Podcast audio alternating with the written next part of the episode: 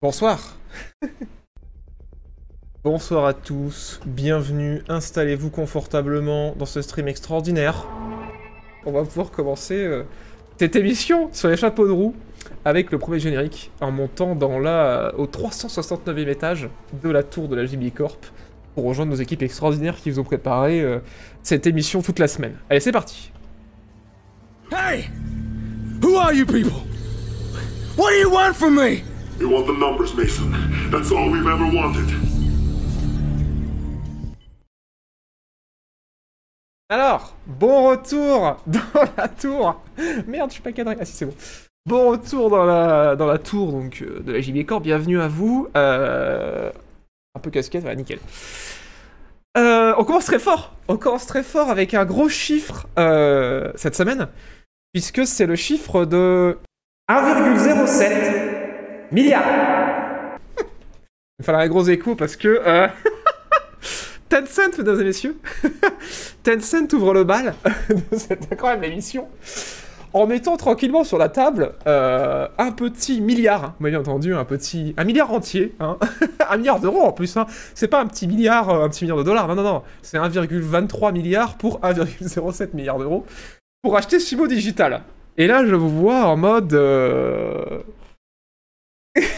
qu'est-ce que c'est Sumo Digital. Alors, excellente question. Et pour cette belle question, je vais appeler Thierry parce que euh, c'est un article Game Cult et euh, il y a une super infographie qui a été postée par Sumo Digital. T'as ça. Et euh, j'ai besoin de la récupérer parce qu'elle est bien foutue. Paf Comme ça, je peux enlever Thierry. Et comme vous pouvez le voir à l'écran, Sumo Digital, c'est beaucoup de gens. Alors, Sumo Digital, certes, c'est euh, une boîte c'est une boîte anglaise de base, si je ne m'abuse, qui a fait le pas très ouf euh, Den Outlaw qui est sorti euh, il y a quoi Il y a... quelques semaines, quelques mois. C'est un peu vautré, mais par contre, ils ont fait aussi Sackboy euh, sur PlayStation qui a plutôt bien marché. Mais surtout, Sumo Digital, euh, ce qui est intéressant dans cet achat, c'est que déjà, la boîte n'était pas du tout évaluée à 1 milliard. Euh, ce qui a fait complètement exploser l'action de, la boîte et qui a fait aussi euh, exploser l'action d'autres boîtes dans le jeu vidéo. euh, parce qu'il y a des gens qui se sont dit, il y a peut-être des boîtes de JV qu'on sous-estime. Et du coup, c'est parti à un milliard pour plusieurs raisons, je pense, parce que c'est un studio qui a aidé sur beaucoup, beaucoup de projets. Sumo Digital, ils n'ont pas eu beaucoup de jeux à eux, mais ils ont soutenu énormément de studios, et comme vous pouvez le voir à l'écran, euh, ils ont pas mal, pas mal de studios répartis euh, à travers beaucoup de pays. Ça représente à peu près 1000, euh, 1000 personnes, ce qui est quand même assez beaucoup, parce qu'à titre comparatif, si on prend des, de- des studios français comme Dontnod, qui sont quand même assez gros, ils sont un peu moins de 200, et Asobo aussi, qui sont vraiment assez gros, un peu plus de 200. Donc là, on parle quand même de 1000 personnes réparties dans, dans plusieurs pays. Et la question que j'ai envie de vous poser, le chat, c'est, à votre avis, à quoi ça va servir à Tencent Euh, Moi, je parie sur euh, un pied de plus en Occident et surtout euh, récupérer une force de frappe de développeurs pour soutenir les différents studios qu'ils ont acquis. Parce que on va passer dessus juste après. J'ai mis à jour l'Excel que j'avais la dernière fois. Et vous allez voir que je suis allé chercher les chiffres de Tencent du coup au niveau de son année fiscale. Vous allez voir que c'est impressionnant. Mais surtout qu'ils ont fait beaucoup beaucoup d'acquisitions l'année euh, précédente. Alors, merci beaucoup pour, euh, pour les 5 subs, Chris. Merci infiniment. Merci de ton soutien et merci pour ton resub de 56 mois. Le mec. Il sub 56 mois, il offre encore 5 subs derrière. Putain, merci beaucoup de ton soutien. C'est trop cool. Merci, euh, merci à tous les gens qui t'ont offert un sub également. Alors, euh, bonsoir, bonsoir à tous ceux qui viennent d'arriver. Installez-vous confortablement, on vient tout juste de commencer. Euh, alors, euh, Another One. Effectivement, euh, qu'est-ce donc un milliard pour Tencent On se le demande. Tencent racheté par Microsoft incoming. Alors, justement, oui, ce serait possible, mais ça leur coûterait relativement cher parce que si vous tapez en exclamation, je crois que c'est ça, hein, fiscal dans le chat. Voilà, on arrive vers mon incroyable paf. Mon incroyable Excel que j'ai mis à jour et sur lequel euh, j'ai rajouté Tencent. Et du coup, c'est pas cadré, c'est incroyable. Donc, du coup, ça va être méga chiant. Alors, attendez deux secondes. hein. Paf, un changement de scène. Juste pour me remettre bien. Deux petites secondes. Voilà, maintenant c'est cadré. Alors, je reviens. Donc, Tencent, ils sont là. Tencent est désormais ici. Et euh, voilà, je mets le truc en entier. Vous pouvez cliquer sur le lien dans le chat, encore une fois, point d'exclamation fiscal dans le chat pour ceux qui veulent ajouter ce truc à leur favori. Petit à petit, euh, je vais rentrer les années euh, fiscales de, des éditeurs qui ont pop les uns après les autres. J'ai récupéré Tencent parce qu'il était largement temps que je le fasse. Je fais ça un peu vite fait. Mais ce qui est super intéressant, c'est de voir qu'en termes de chiffre d'affaires, Tencent, c'est 4 fois Nintendo, qui, on le rappelle, était quand même top 1. euh, avant que je mette à jour ce, ce très très grand Excel. Euh, je sais pas si j'arriverai à rajouter Microsoft parce que vous allez voir pourquoi c'est compliqué de rajouter ce genre de truc. C'est que là, Tencent, certes, c'est beaucoup de sous. Certes, c'est le premier éditeur de jeux vidéo au monde. Euh, ils sont très présents sur mobile parce que voilà, ils le disent que eux, ils doivent leur succès à Honor of King, PBG Mobile, Code Mobile, euh, League of Legends Wild Rift, la distribution de la Switch en Chine également. Mais surtout, euh, c'est une boîte qui ne fait pas que du jeu vidéo, un peu comme Bandai Namco, un peu comme Square Enix, un peu comme Sega. Et du coup, les chiffres d'affaires qui balancent, c'est pas que le jeu vidéo, mais, euh, mais quand même, mais quand même, on sait qu'ils ont des sous, on sait qu'ils grossissent de plus en plus dans le jeu vidéo, donc euh, c'est un géant tranquille. Certains diront parce que Tencent a tendance à investir et à devenir actionnaire majoritaire de beaucoup de boîtes et euh, à faire l'acquisition aussi de pas mal de boîtes, mais à laisser toujours les boîtes euh, faire ce qu'elles font de base, puisque eux, leur intérêt, c'est de faire des thunes. Visiblement, pour l'instant, leur politique, c'est euh, de, de- laisser les gens faire des thunes, mais de prendre des billes un peu partout. Et on a appris qu'ils avaient dépensé euh, 12 milliards en 2020 dans 160 studios, et c'est 40% de plus que ce qu'ils avaient dépensé dans l'année fiscale précédente. Et euh, du coup, voilà, ça veut dire que Tencent, euh, qui est du coup un, gros, gros, gros éditeur, va continuer à investir dans le jeu vidéo. Et euh, difficile de dire pour le moment, parce que ça m'a l'air trop tôt dans leur stratégie de savoir si ça va être une bonne nouvelle ou pas. Voilà, en tout cas, Sumo Digital, ils s'en disent très contents de cette acquisition. Parce que Tencent, ils vont mettre à leur disposition bah, tout leur marketing, ils vont pouvoir accéder plus facilement au marché chinois, voilà, ils, vont euh, apparemment se positionner comme soutien pour, euh, le studio dans les, années à venir. Et c'est pas les seuls à être contents parce que en même temps, euh, Tencent est devenu actionnaire majoritaire, donc ils ont pas racheté, mais ils sont devenus actionnaires majoritaires de Sunlock Studio. Euh, c'est le, les développeurs qui font Battle Right. Voilà, donc euh, peut-être une acquisition à venir. Pour l'instant, euh, c'est pas encore fait. Mais euh, voilà, il est possible que après euh, l'acquisition de Riot Games, Tencent s'en prenne aussi aux développeurs de Battle Rights pour euh, voilà, acheter tout ce qui marche en Chine ou dans la, dans la zone asiatique, j'ai presque envie de dire. Voilà, voilà. Alors, Tencent, c'est le plus gros éditeur au monde. Ils ont des billes partout. Ouais, carrément, carrément, carrément. J'ai jamais fait encore de d'Excel avec tous les studios que possède Tencent et tous ceux dans lesquels ils ont des, ils ont des actions où ils sont actionnaires majoritaires, mais oui, ils ont des billes, euh, enfin, ils ont des actions, euh, beaucoup d'actions chez Ubisoft, chez euh, Activision Blizzard, chez Paradox, chez EA même, il me semble, maintenant. Mais ouais, ouais, non, ils sont vraiment partout, mais du coup, ça c'est toujours intéressant de parler d'eux, parce que, voilà, parce que c'est un gros éditeur, et, et en général, quand ils font des acquisitions, ça veut dire qu'il y a de l'argent qui rentre dans des studios aussi. Euh, oui, oui, oui, Lance Will, c'est exactement ça. Excusez-moi, je vais vous remettre le. Excel, puisqu'on parlait des chiffres. Et euh, oui, on note quand même une belle augmentation. Hein. Euh, 32% d'augmentation par rapport à l'an passé au niveau de leur, euh, leur bénéfice, leur chiffre d'affaires. Qui est pas dégueu. Voilà, voilà. Et mais non, ils sont plutôt pas mal. Hein. Puis leur position comme portail d'entrée pour la Chine, euh, c'est quand même assez violent. hein, parce que ça veut dire que bah, Nintendo, quand ils voulaient distribuer leur Switch, ils ont dû faire le partenariat avec eux pour le distribuer en Chine. Et beaucoup d'éditeurs qui essaient de passer euh, tout seuls sur le marché chinois n'y arrivent pas, et donc commencent à se rapprocher de Tencent, ce qui va les faire de plus en plus grossir, parce que voilà, des partenariats, ça veut dire des thunes, et, euh, ça veut dire aussi qu'ils vont prendre une part sur, sur tout ça, quoi. Beaucoup de sous avec 62 milliards, et oui Non, c'est ouf. La question est de savoir s'ils vont euh, prendre des actions de la JV Company C'est vrai, c'est vrai. Mais bon, après, je pense qu'on est au-delà de leurs moyens. Ça, c'est euh, évident. Et Epic Games, ouais, ils ont 40% d'Epic Games, il me semble. hein. C'est euh, c'est chez eux qu'ils ont le plus gros pourcentage, je crois, actuellement, dans les boîtes qu'ils n'ont pas encore achetées. étonnamment de sa position de passerelle. Ah non, mais complètement, hein, euh, Gobibir. hein. C'est évident que ouais, ils profitent vraiment de, de ça. Et ils ont raison en même temps. Enfin, ils ont raison. Euh, je veux dire, c'est normal, quoi. Genre, la, boîte, elle fonctionne. euh, Enfin, c'est logique, mais ce qui est ouf, c'est de te dire que, ouais, c'est le, marché chinois est tellement difficile d'accès que euh, c'est la seule porte pour le pour l'Occident, quoi. Alors que eux, de leur côté, tout leur est ouvert pour, pour accéder au reste du monde, quoi. C'est quand même assez ouf. Mais bon, après, le marché chinois, c'est particulier. hein. En tout cas, du côté du jeu vidéo. Alors, euh, c'est pas tout, parce que bon, Tencent, ils sont mignons, mais, euh, mais voilà. On a d'autres choses à parler. Alors, un truc trop marrant que euh, j'ai envie de partager avec vous. Alors franchement, ça m'a fait, rire.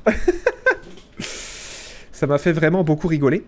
Alors, on va parler euh, de FIFA. Mais pourquoi? Alors, vous voyez ça? Ça, c'est une ferme de PS4, mesdames et messieurs.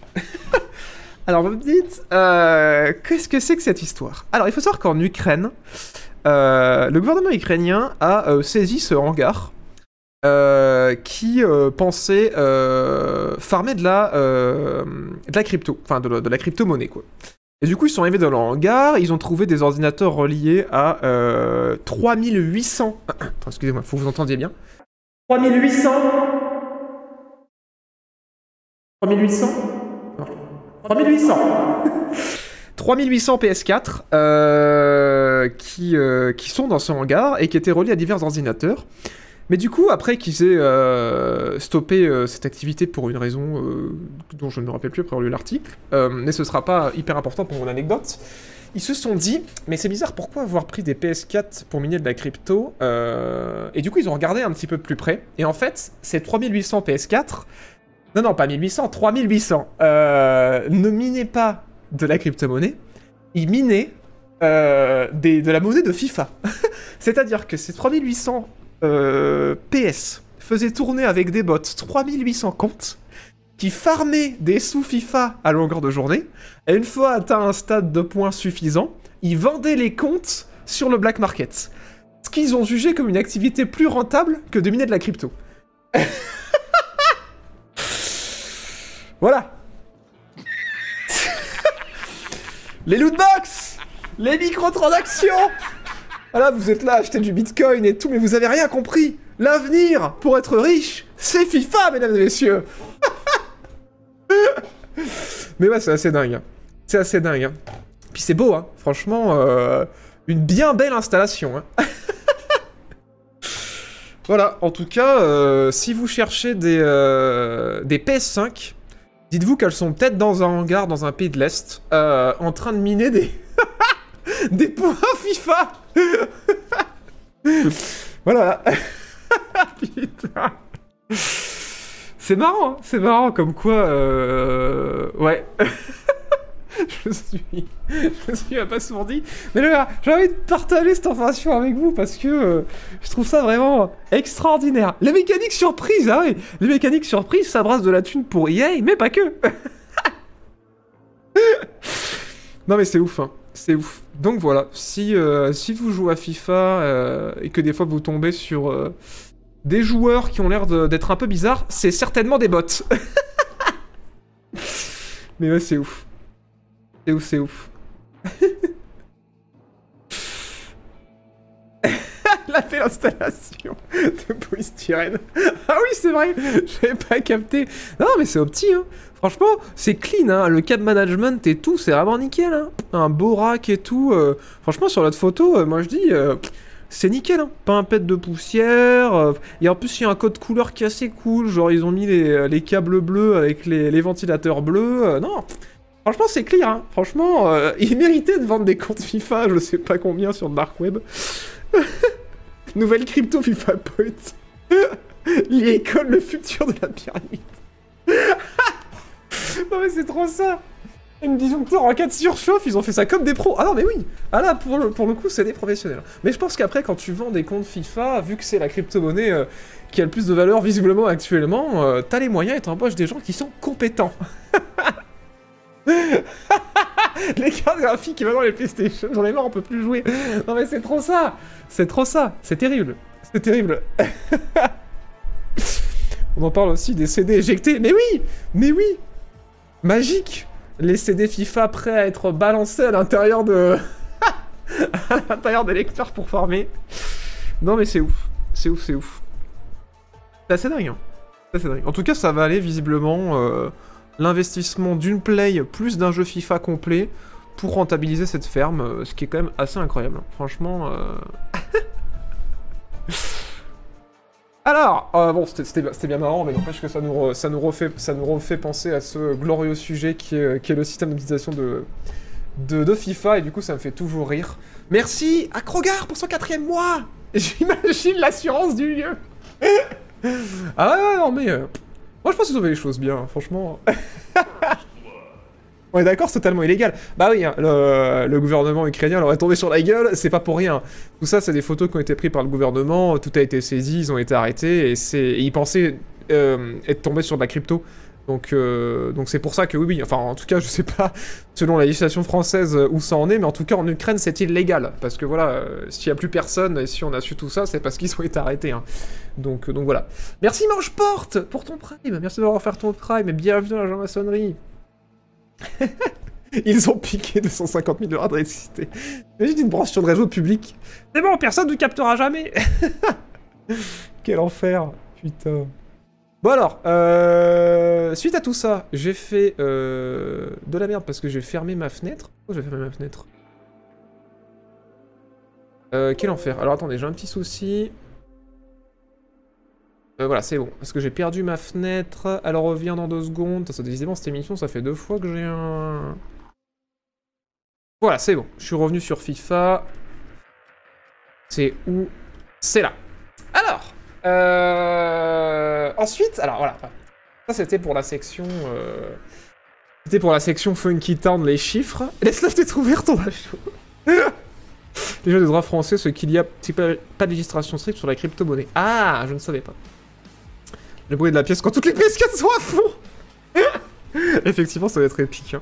Le gouvernement va reprendre l'affaire Ce serait méga drôle. Ce serait méga drôle. Là, on va commencer depuis combien de temps? Euh, 17 minutes, puisque ça, ça commence à 18h, même si je pense qu'on a dû commencer un peu en retard, donc une dizaine de minutes. En gros, pour te la faire brève, Tencent a dépensé un milliard pour acheter Sumo Digital, euh, qui représente euh, un millier de devs en Europe.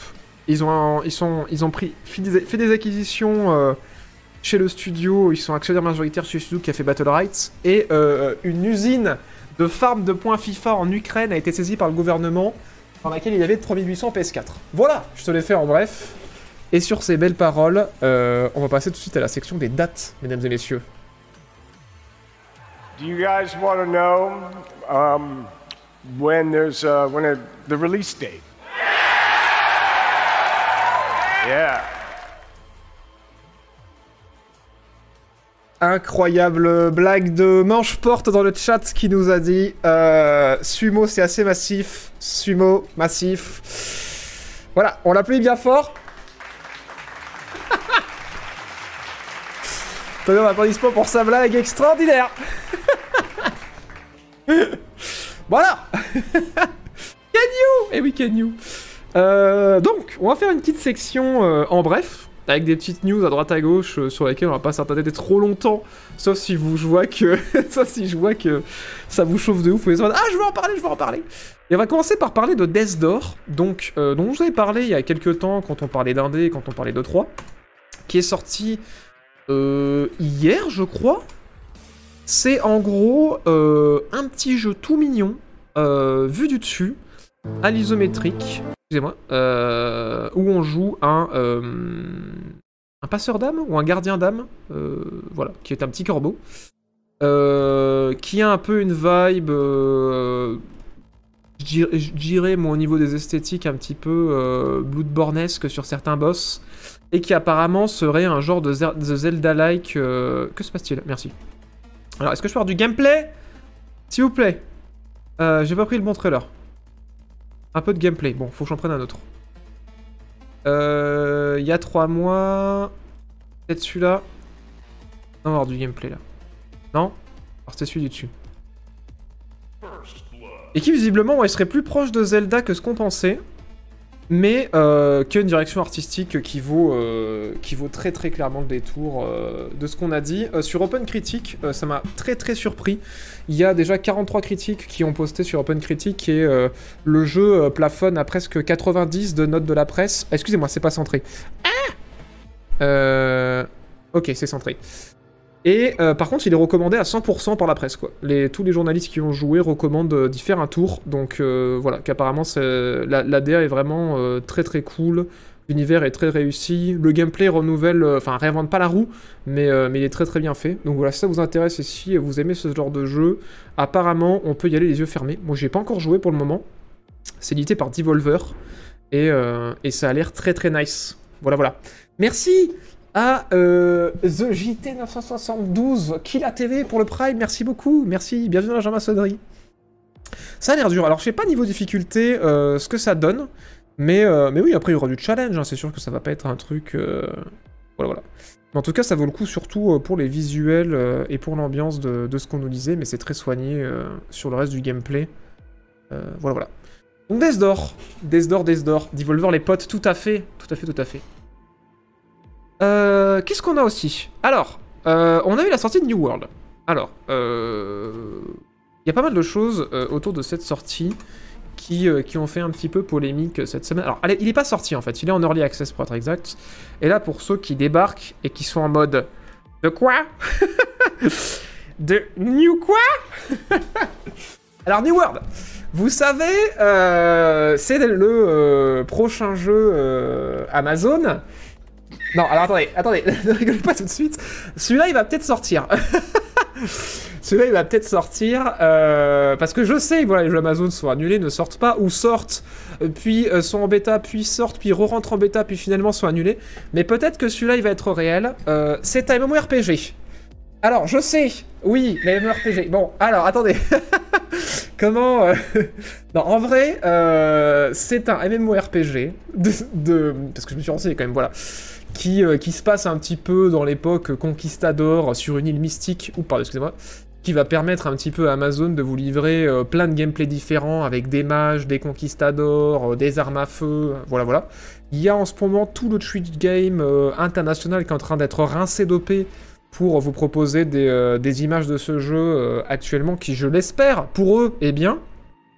Et en gros, comment ça va tenter de renouveler la recette de- du MMO que- qui, qui déjà a du mal, parce qu'on le sait, il y a souvent des MMO qui sont annoncés et qui peinent à remplir leur serveur parce que c'est un genre qui est très chronophage et, euh, et qui est, malheureusement qui a un public de plus en plus réduit, dont la majorité est sur des jeux où ils ne veulent plus bouger, comme par exemple euh, World, of, euh, World of Warcraft pour, pour les plus nostalgiques de la grande époque, mais il y a aussi Tezo qui se porte bien. Euh, The Old Republic aussi qui se porte bien apparemment. Enfin voilà, il y en a, il y en a d'autres. Je vais essayer de trouver un peu de gameplay, ce serait cool. Euh, mais celui-ci, euh, il a la particularité de ne pas être un jeu à abonnement. C'est un jeu, de ce que j'ai compris, euh, qui va... Paf. Il suffit d'acheter une fois pour, euh, pour ensuite en profiter, si j'ai euh, tout suivi, sinon arrêtez-moi. Voilà du beau gameplay, euh, qui est un, comme vous allez le voir, un ARPG, donc plus un action RPG qu'un RPG à la, à la World of Warcraft, où voilà, il va y avoir des systèmes de contre, où il va falloir bien placer ses combos, bien se placer par rapport aux adversaires. Euh, Il y a un système aussi de PVP qui va être présent sur euh, l'ensemble euh, du monde, avec des factions qui contrôlent certains secteurs et des, batailles pour contrôler certains secteurs. Et quand votre faction contrôle un secteur en particulier, vous avez des bonus. Si vous farmez beaucoup un secteur en particulier, vous avez des bonus. Si vous construisez votre maison dans un secteur en particulier, vous avez des bonus. Et du coup, voilà, ça va vous, pousser à, à voilà, farmer certaines zones plus que d'autres. Et il y a aussi la particularité qu'il n'y a pas de classe, donc euh, voilà, n'importe quel type de personnage peut prendre n'importe quel type d'équipement, c'est à vous de faire votre classe. Voilà, voilà. Des retours qu'on en a eu, euh, c'est que c'est cool, ça reste un MMO, du coup ça, ça va être chronophage. Euh, hum, la user interface, en tout cas le, comment, comment on dit, le, confort de vie, est pas ouf. Genre euh, au niveau des menus, au niveau de la façon dont c'est géré, c'est pas incroyable par rapport à ce que d'autres MMO font. Et c'est là que la polémique débarque, mesdames et messieurs. Euh, Mais avant que j'explique quelle est la polémique par rapport à ça, euh, je vais laisser un peu de gameplay et comment réagit le chat. Ils sont tous dessus, mais rien de révolutionnaire en soi. Ok, bon, ça confirme ce que, ce que je pensais. Il y a beaucoup de quêtes FedEx, on dirait. Oui, c'est vrai que euh, de ce que j'en ai vu, j'ai checké aussi quelques streams, ça a l'air euh, ça a l'air de pas du tout réinventer la roue. hein. C'est quoi ces animations d'il y a 10 ans? Ça fait mal. Salut Nariel Là, t'inquiète que ça pète tellement que le jeu est d'office bien. Oh my god. Allez, je retourne leur bisous. Oh my god. Ça tire à balles réelles. C'est bon, les chèques sont suffisamment gros, c'est le jeu de l'année. Putain, mais JPP. Ça a l'air cool entre potes, un peu comme Warhammer Vermintide. Ah, alors je pense pas que c'est du tout le même gameplay, hein, parce que Warhammer Vermintide, euh, là, ça, tire plus du côté de Left 4 Dead. Là, vraiment, c'est du MMO où il va falloir vraiment, j'arrive pas à accrocher au MMO, j'ai testé WoW, Tezo, Guild Wars. Bah, je pense que c'est des jeux d'un autre temps, quoi. Euh, C'était à une époque où il y avait moins de jeux à se foutre sous la dent, où, euh, ouais, on- potentiellement aussi, pour ceux d'entre vous qui ont, grandi avec ces jeux-là, une époque où on avait plus de temps aussi, je pense que cette réalité. Et euh, ouais, c'est sûr. Et les serveurs français, je sais pas du tout. Je sais pas du tout. Les mines sont vraiment pas ouf. Ouais, franchement, l'interface a pas l'air dingos. Mais, euh, mais ouais. Merci Bake Benzen pour ton deuxième mois. Je suis ta chaîne depuis pas mal de temps maintenant et c'est clairement un de. un- vraiment un- ah. Et c'est clairement un des meilleurs de YouTube francophone. Quand tu es comme ça, t'es le meilleur. Merci pour ton message. Putain, c'est trop gentil. Merci pour, pour ton soutien, merci pour ton message. Et tu vas être trop content. Euh, J'ai fini la prochaine vidéo euh, sur les indés. Est beaucoup plus longue que ce que j'avais prévu, comme d'habitude. Putain, j'arrive pas à m'arrêter sur mes vidéos, c'est terrible. Et du coup, elle va sortir cette semaine. Euh, je sais pas quand, parce que euh, faut que je vérifie le mix. je fignole, je fignole, et normalement, j'ai envie de dire demain, mais euh, s'il y a un souci à l'export ou si je me fais striker sur YouTube, on va peut-être repousser à vendredi, on verra. Mais, euh, mais voilà, en tout cas, prochaine vidéo très bientôt. Euh, vous l'avez appris en première dans cette émission incroyable. Alors, euh, polémique du coup autour de Amazon. Et là, vous allez encore être en mode comme ça. Mais bon, c'est pas grave. Parce que. Attendez. Parce que. Asseyez-vous bien. Asseyez-vous bien. Il y a eu certaines critiques au niveau des joueurs qui ont dit euh, Dites Amazon Euh, ils je pense qu'ils ont plutôt dit Dites Amazon Pour être bien entendu. Pourquoi Enfin, on a l'impression qu'il va y avoir des microtransactions dans votre jeu. Alors bon, les skins, d'accord. Mais euh, est-ce que votre jeu ce serait pas un fast, euh, un pay to fast Oui, mais un pay to win, parce que du coup, il y a des boosters d'expérience disponibles, euh, des accélérateurs d'XP, des trucs comme ça. Euh, Alors du coup, ça c'est un grand classique, hein, euh, même si c'est normal que ça alerte les joueurs. Mais par contre, ce que moi j'avais encore jamais vu, c'est que Amazon se sont défendus en disant Oula, non, non, on va pas être un pay to win, nous voilà, on explore un petit peu toutes les possibilités pour monétiser le jeu parce qu'on voudrait faire plein de mises à jour et tout. Euh, mais on veut se concentrer sur la cosmétique, euh, sur l'apparence, sur les visuels. Et ils ont notamment euh, sous-entendu, et ils n'ont pas, comment dire, contré les critiques qui disaient qu'ils pourraient faire payer pour des items, enfin des, fonctions de qualité de vie. Donc c'est-à-dire peut-être, on ne sait pas, peut-être certains menus en plus, peut-être du voyage rapide, euh, peut-être euh, un plus grand inventaire. Et ça, ça c'est clairement ce qui est en train d'être discuté. hein. Je l'invente pas, c'est clairement ce qui est en train d'être discuté. Et du coup, t'es un peu en mode. Euh... Vraiment. Vraiment.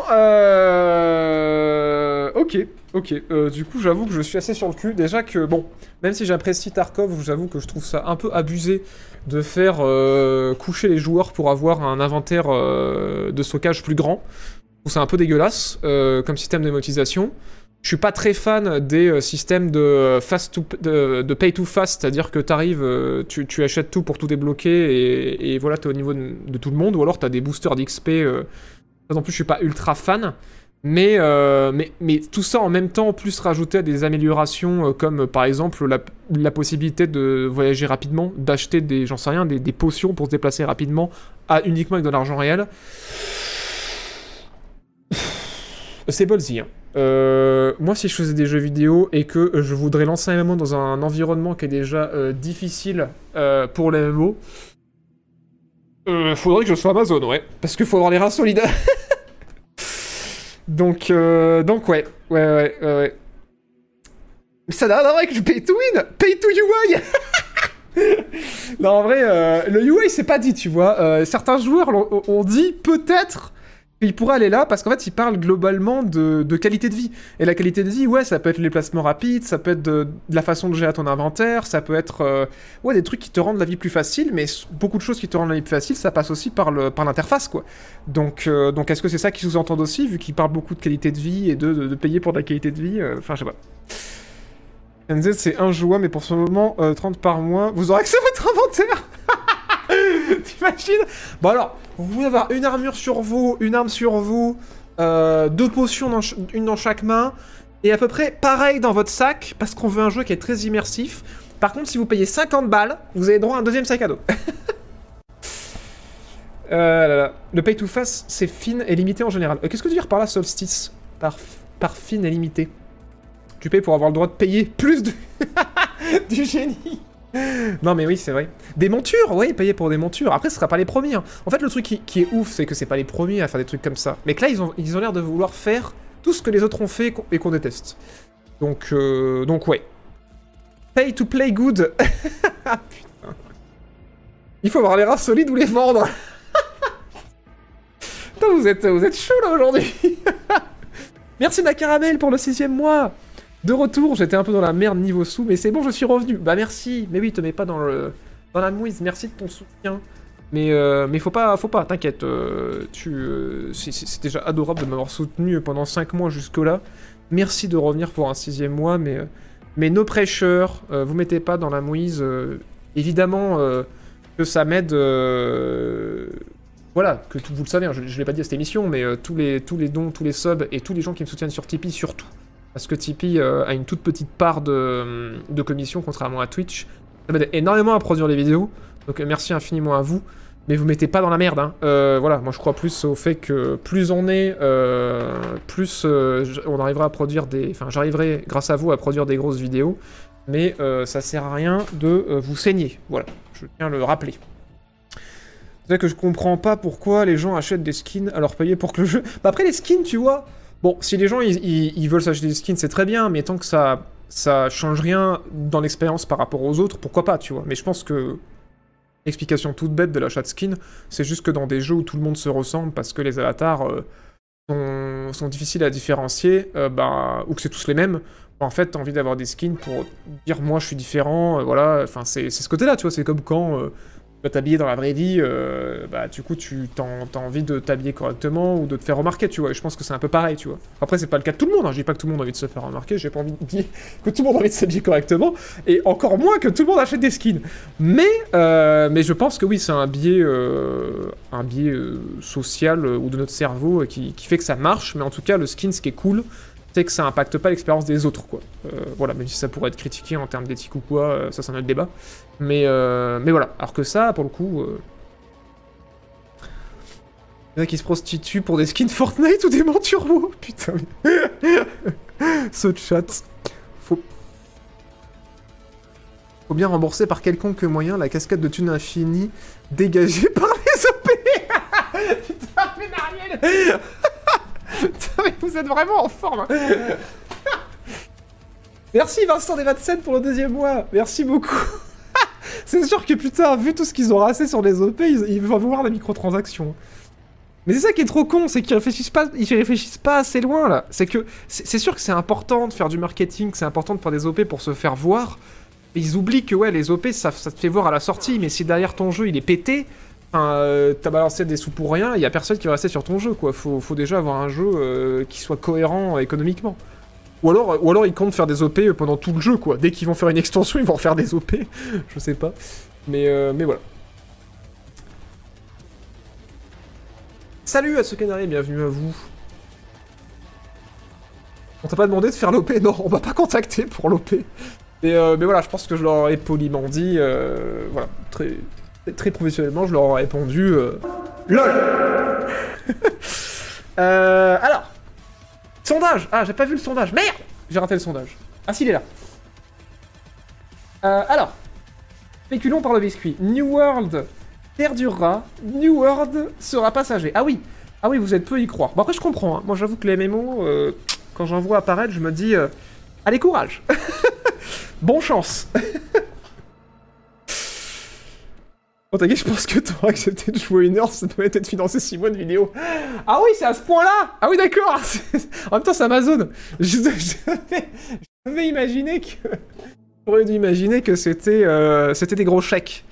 Oui, non, c'est sûr. Après, voilà, hein, euh, comme vous le savez, euh, le la JB Corp n'est pas contre les partenariats tant qu'on garde notre liberté, d'expression. Voilà, parce que vous savez, c'est important pour moi et mes équipes qui sont derrière moi actuellement et qui vous cette émission extraordinaire. Euh, alors, suite à ça, on a aussi, pour ceux qui n'auraient pas été là il y a quelques émissions, je vous rappelle que oui, aujourd'hui est sorti un nouveau jeu Pokémon. Mais pas n'importe lequel. Euh, Qu'est-ce qui se passe là? Allô, merci. C'est un jeu Pokémon League of Legends. C'est le MOBA Pokémon qui est sorti sur Switch. Regardez, c'est incroyable. Il est sorti aujourd'hui. Euh, il est gratuit si vous voulez essayer. Euh, Il y a Tencent aussi hein, qui, a filé, euh, qui a filé un coup de main. Euh, je sais plus par quel biais pour la distribution de ce jeu. Donc voilà, euh, si vous aimez Tencent, si vous aimez les Pokémon et si vous aimez euh, League of Legends, c'est pour vous. non, en vrai, en vrai, je troll, mais euh, j'ai filé ma Switch à mon coloc euh, qui a testé.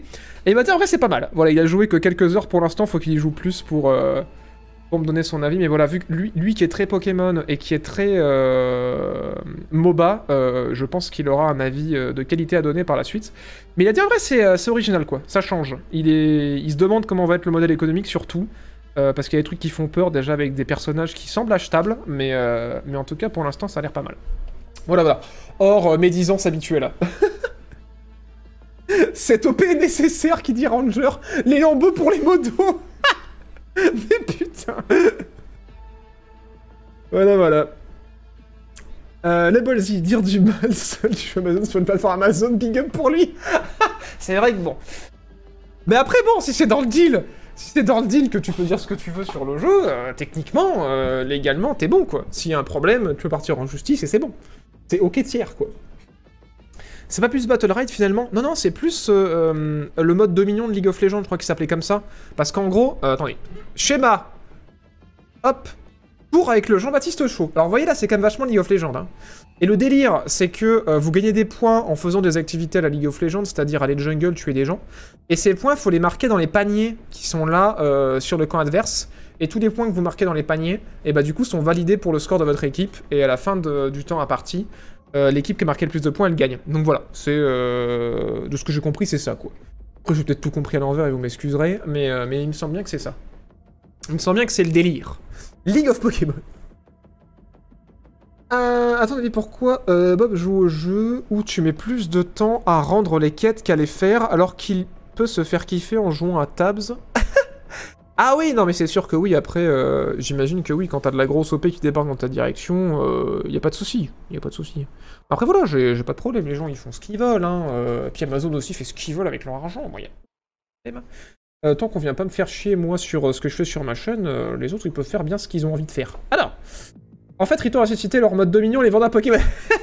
c'est un peu l'idée, hein, c'est un peu l'idée. Bon c'est pas tout. Triste nouvelle. Euh, je suis dégoûté. Euh, ma race maudite. Dégoûté pour deux raisons. Vous vous rappelez, je vous ai dit la semaine dernière, euh, il y a un des jeux de euh, mon top des indés qui est censé sortir demain ou après-demain, euh, qui a été repoussé récemment à 2022. Et je me suis dit, et du coup j'ai dû refaire une partie du montage pour expliquer que ça a été repoussé en 2022, mais que je vais pas tout refaire le montage parce que j'ai quand même envie de parler de ce jeu. Et ben il y en a un deuxième, parce que je comptais vous parler de Dark Tide euh, dans mon top qui arrive là, euh, qui était prévu pour fin 2021. Et ben non, parce que euh, c'est aussi, putain de merde, repoussé à 2022. Je suis dégoûté. Mais bon, on suppose que c'est pour polish le jeu. pour ceux qui débarquent et qui ne savent pas ce que c'est, Dark Tide, c'est le nouveau jeu développeur de Vermintide, mais dans l'univers de Warhammer 40 000.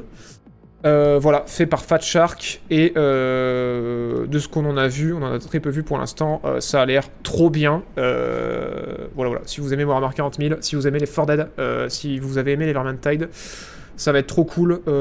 FPS à jouer à 4 en coop où on éclate les armées du chaos. Avec système de progression comme dans Vermintide toujours. en compagnie de l'Inquisition pour améliorer son personnage, ses armes. Enfin voilà, je pense que ça va être trop trop bien. Mais, euh, mais voilà, c'est la news triste de cette semaine parce qu'il en faut quand même des news tristes. Euh, c'est repoussé au printemps 2022.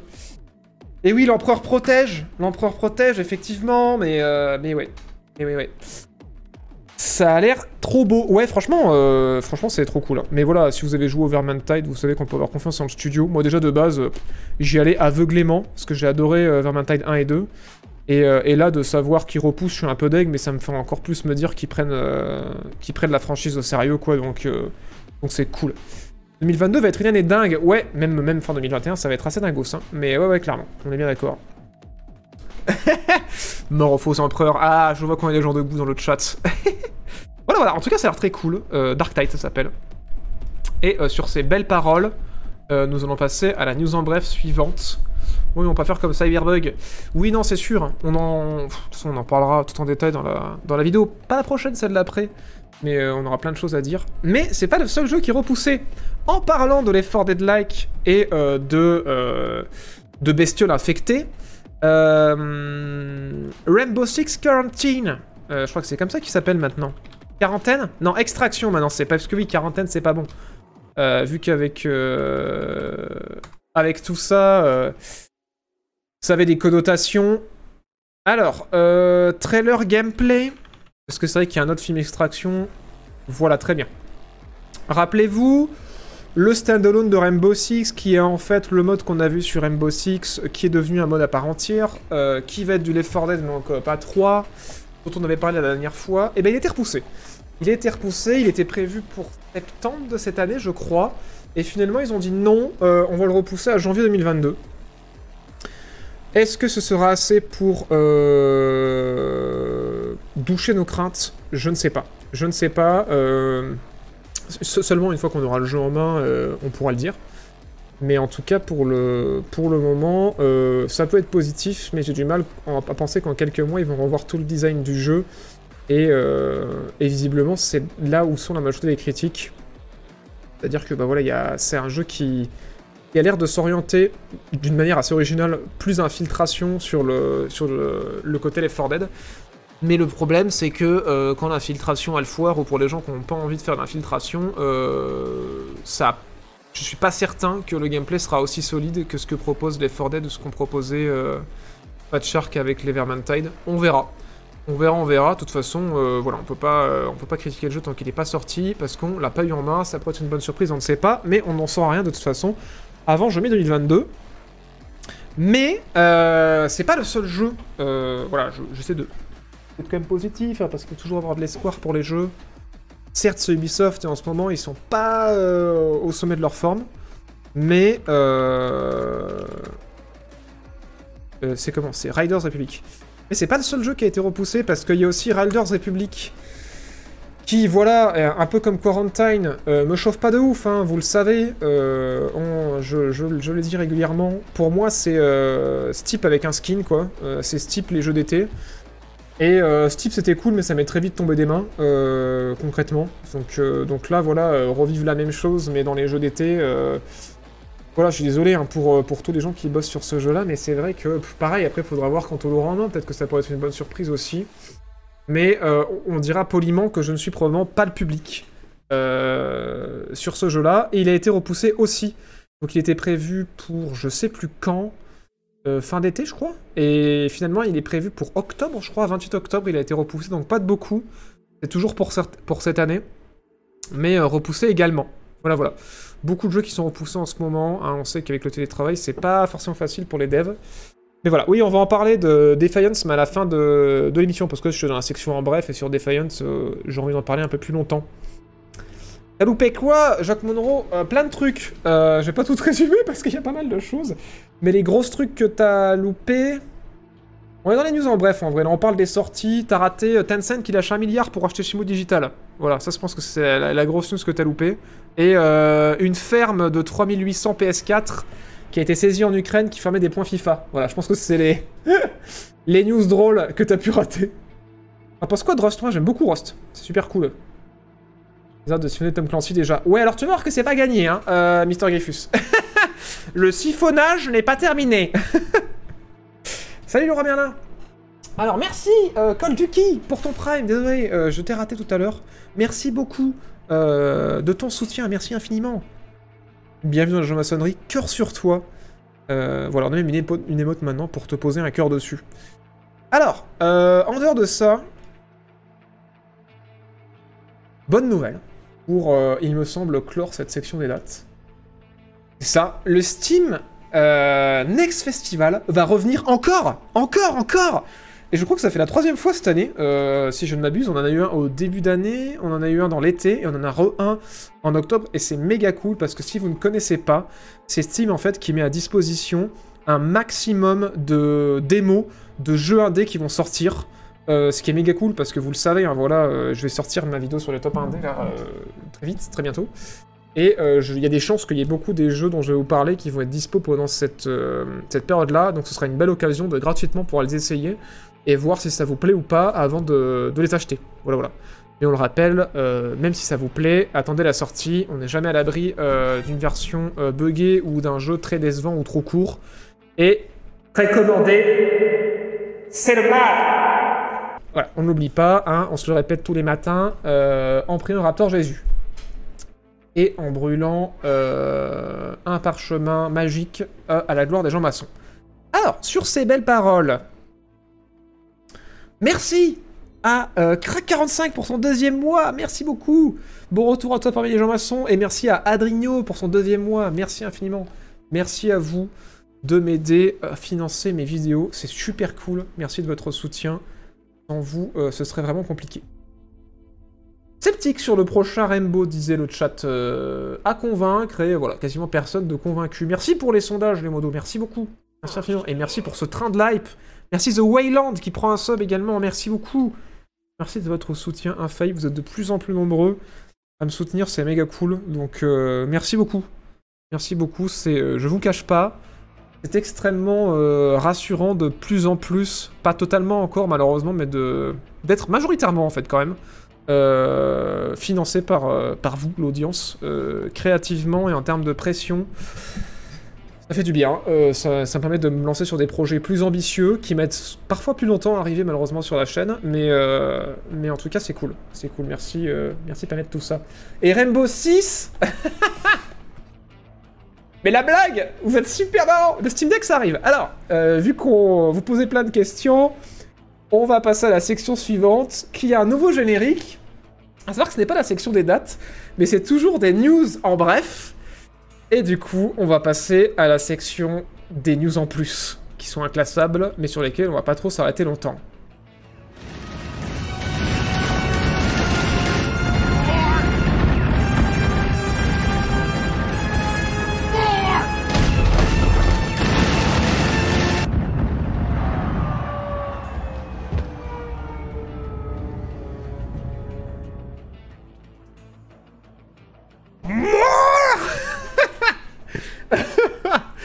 Savais que ça vous ferait marrer. Merci le roi Merlin pour le troisième mois, merci beaucoup, et merci The Wayland encore une fois pour ton, euh, sub, merci infiniment. Alors, des news en bref, euh, vraiment bref, parce qu'en fait c'est des news qui sont cool, mais on n'a pas beaucoup d'infos.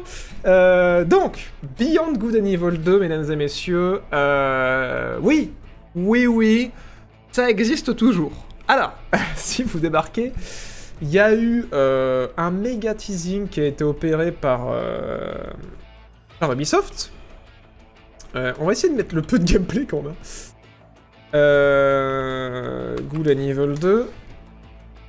Alors, pourquoi des gens sont en mode ce projet existe-t-il encore et pourquoi il y a eu besoin de rassurer? Alors ça, c'est de l'alpha. C'est de l'alpha qui a été balancé en 2018 du jeu. Euh, Beyond Good and Evil 2, donc c'est la suite de euh, Beyond Good and Evil, le premier, mais qui euh, se veut beaucoup plus ambitieux, qui veut être un open world avec des trucs spatials et tout. Ça a l'air très très cool. Problème. Euh, c'est en préparation depuis 2012. Le développement, la pré-production aurait commencé en 2015. On a eu du méga teasing à l'E3 2017. On a eu le premier gameplay que vous voyez à l'écran à l'E3 2018. Et ça fait 3 ans, 3 E3, qu'on n'a plus aucune nouvelle. Et il y a un an, euh, Michel Ancel, qui était le directeur derrière le projet, a quitté l'industrie. euh, et on sait pas où ça en est. On sait pas où ça en est. Et, euh, et le truc, c'est que Ubisoft se veut rassurant, mais nous informe que s'il communique pas euh, plus sur le jeu, c'est parce qu'il est encore loin d'être euh, terminé et qu'ils sont vraiment très early sur le, sur le gameplay et qu'ils n'ont pas grand chose de plus à montrer que ce qu'ils ont déjà montré. Alors, ça veut dire deux choses. Soit euh, ils avancent et en fait le jeu va être très ambitieux, va prendre très longtemps, ce qui est quand même assez ouf. Soit le jeu est dans, dans un bordel de développement pas possible. Et, euh, et en fait, il pourrait euh, ne jamais voir le jour ou être éternellement repoussé comme un certain Skull and Bones jusqu'à euh, une potentielle annulation. même si voilà, Skull and Bones, il n'a pas été dit qu'il a été annulé. Mais voilà, ça me paraît être un jeu très ambitieux. Euh, c'est pas dans l'habitude d'Ubisoft, hein, des trucs aussi, euh, ambitieux sur euh, autant de plans, c'est-à-dire en termes de level design, en termes de gameplay et en termes de narration. Et je leur souhaite vraiment de réussir parce que ça pourrait être vraiment un truc incroyable. Enfin, si Ubisoft arrivait à rendre ce jeu-là une réalité, ce serait assez ouf et. voilà, je leur souhaite complètement de réussir, mais voilà. Si ça doit se faire, euh, je suis désolé de, porter cette, euh, cette nouvelle à vous cette semaine. C'est vraiment pas maintenant, quoi. Donc, euh, voilà. Merci à The Wayland qui a offert 5 subs. Merci infiniment d'avoir offert 5 subs The Wayland, c'est trop cool. Merci, merci de m'aider à financer mes vidéos. Merci à tous les, pour tous les gens à qui t'as offert les subs. Merci à Jojo le Bab pour ton sub et merci à Anacolute Sophistiqué euh, pour le Prime et pour ton sub. Euh, merci, bienvenue à la maçonnerie Voilà, voilà. Donc, ça peut être cool, mais euh, ça a l'air ambitieux. ça fait envie, mais c'est pas maintenant, c'est pas tout de suite. Voilà, voilà. Voilà, voilà. Merci Captain Spock aussi pour le quatrième mois. Bon retour parmi nous. Trop de hype pour ce jeu, mais je crains qu'il ne sortira jamais. Putain, ce serait vraiment la blaze. hein. Vraiment la blaze parce que même cette, euh, cette pré-alpha, c'est même pas une alpha, c'est une pré-alpha qu'on voit à l'écran. Bah ouais, ça a l'air cool quoi. Ça a l'air cool. Bon, j'imagine que voilà, ils avaient qu'une planète qui était même pas totalement finie, que, euh, que quelques personnages, quelques points de gameplay, mais. euh, Mais voilà, euh, on a été mauvaise langue sur, sur Light 2 euh, suite. Bon, là, on n'a aucune info en plus. Dying Light 2, il y avait beaucoup de développeurs qui disaient que le développement c'était un bordel pas possible. Et on se disait, putain, ça se peut, Dying Light 2, ça sortira jamais, surtout quand Chris Avlon a quitté le projet, enfin, a été expulsé du projet. Et en fait, au final, Dying Light 2 est réel, il va vraiment arriver bientôt. Donc, euh, ouais, on va pas cracher dans la, dans la soupe en préparation, euh, en disant que ça ne sortira jamais, et on va souhaiter à Ubisoft de, de se donner les moyens de ses ambitions pour une fois, ce serait cool. Euh, voilà, en plus avec le, le nouvel éditorial, potentiellement, euh, il y aurait moyen que euh, ça tombe à pic, mine de rien, que le jeu ait pris du retard et qu'il puisse prendre une direction cool. On verra, on verra, mais comme on en parlait la semaine dernière, Ubisoft en ce moment, ils galèrent à, à remplir leur, euh, leur poste haut placé avec tous ces gens qui hum, sont partis, mais, euh, mais voilà, qui, ils ont dû faire partir en interne. Hein, toute cette polémique. Et, euh, et du coup, je pense que ça va être compliqué pour eux de mettre quelqu'un à la tête de ce projet en ce moment. Après, je sais pas comment ça se passe là-bas, hein. j'aimerais le savoir, mais je travaille pas chez Ubisoft. Donc, euh, donc ouais, on ne peut que spéculer. Merci, euh, Princesse Alice, pour ton troisième mois. Merci beaucoup. Et là, il sort et devient un univers gâché. Non, mais ouais, mais c'est possible, hein. Mais franchement, j'espère pas. hein. J'espère pas, pas que ça va faire comme un Watch Dogs Legion. J'espère vraiment que ce changement éditorial va, va pas mettre au jeu d'Ubisoft qui, euh, qui embauche quand même des gens talentueux. hein. Euh, ça se voit hein, chez les développeurs que, que toutes les petites mains qui font les, les jeux Ubi. euh, Enfin, il y a beaucoup de gens qui sont très bons hein, sur leurs univers, euh, même en termes de, en termes de, boucle de gameplay, ils font des trucs très très bien, mais c'est juste que ouais, ils... c'est souvent la même chose euh, à cause, on le suppose, hein, euh, puisque voilà, ça faisait écho euh, à ce qu'on ressentait quand on a appris euh, tout ça sur toutes ces affaires euh, de l'éditorial qui push en fait un agenda ou, euh, ou des idées euh, ou une certaine direction pour tous les jeux Ubisoft et c'est dommage parce que ils ont tellement de studios, ils font tellement de jeux qu'ils pourraient se permettre d'avoir des jeux qui sont très différents euh, comme font d'autres éditeurs Et, euh, et on leur souhaite de plus avoir des jeux qui se ressemblent tous. Parce que, euh, ouais, c'est vrai que, bon... Enfin bon, on va pas relancer ce débat, même si c'est intéressant. J'aimerais qu'ils me donnent un nouveau Deus Ex. Alors, je pense pas que ce sera le délire, hein, mais, euh, mais en plus, Deus Ex, c'était Square Enix, hein, c'est pas Ubisoft. Mais, euh... mais ouais, je, pense pas que, je sais pas. Voilà, on souhaite à Ubi de faire d'autres jeux que des RPG et des, euh, et des FPS. Voilà, ou des looter-shooters. J'espère que le jeu est réellement bien. Bon, on verra. On verra quand ça sortira. D'ailleurs, t'attends quelque chose de Far Cry 6 Non. Non, parce que euh, de ce que j'en ai vu, j'ai l'impression de revoir encore euh, Far Cry 5. Euh, et que pour moi, c'est déjà la même chose depuis Far Cry 3, quoi. Donc, euh, donc non, j'en attends rien du tout. Et puis, voilà. Merci Daft Grunt pour le deuxième mois, merci beaucoup. On croise les doigts pour Ubi, surtout quand on voit leur prochain FPS. Ouais, on va en parler à la fin de l'émission. Avancer un peu d'ailleurs. J'en suis dans mon conducteur? Est-ce qu'on est bien? Est-ce que je, je- On est en retard. Bon, c'est pas grave. C'est ça aussi qui est bien sur Twitch. C'est qu'on prend le temps quand on a envie. Alors. Euh, Gears of War. On- euh, virage. virage complet. Euh, maintenant, on va parler de Gears of War. Donc. Gears of War. Pourquoi on parle de Gears of War? Vous le savez, j'en ai parlé dans, il y a quelques émissions. The Coalition, qui ont fait Gears of War euh, 4, Gears of War 5, et qui ont fait Gears Tactics. Donc Gears of War 5 qui est très cool, que je n'ai pas encore fini. Gears Tactics, dont j'ai entendu que du bien. Euh, avec Splash Damage, qui eux ont fait le, pan multijoueur de Gears of War 4 et le pan multijoueur de Gears of War 5, et qui, les ont aussi aidés sur Gears Tactics. Et bien The Coalition, donc ceux qui sont responsables euh, des derniers Gears of War et de Gears Tactics, on sait qu'ils bossent sur un autre jeu de l'univers Gears of War. Ça, c'est pas nouveau. Mais par contre, la news de cette semaine, c'est que euh, il y a quelqu'un sur Twitter qui a repéré dans les offres d'emploi actuellement du studio que euh, il bosserait sur une nouvelle licence. Donc, euh, on sait pas avec qui, on sait pas avec quel éditeur, mais à voir euh, comme euh, leur dernier jeu était vraiment cool. hein. Moi, j'avoue que j'étais très déçu de la campagne de Gears 4, mais Gears 5, pour l'instant, je la trouve vraiment très cool. Et ben, ça fait envie de voir ce qu'ils vont produire derrière. Et je me demande si c'est toujours avec Microsoft, parce que je me rappelle plus si Coalition ça appartient à Microsoft. On va regarder. The Coalition. Je sais pas s'ils ont été rachetés, ou si ça a été fondé par Microsoft. Euh, ta ta ta ta ta. Ouais, ça appartient à Microsoft. Donc ouais, ça appartient complètement à Microsoft. Euh, donc ça va, être avec, ça va être avec eux, donc à voir ce qu'ils vont nous balancer comme nouvelle licence, moi je suis assez curieux. Et ce qui est cool, c'est qu'en fait ils développent ça en parallèle de l'autre projet sur euh, Gears, donc ils font un, développement euh, avec deux équipes à l'intérieur du studio.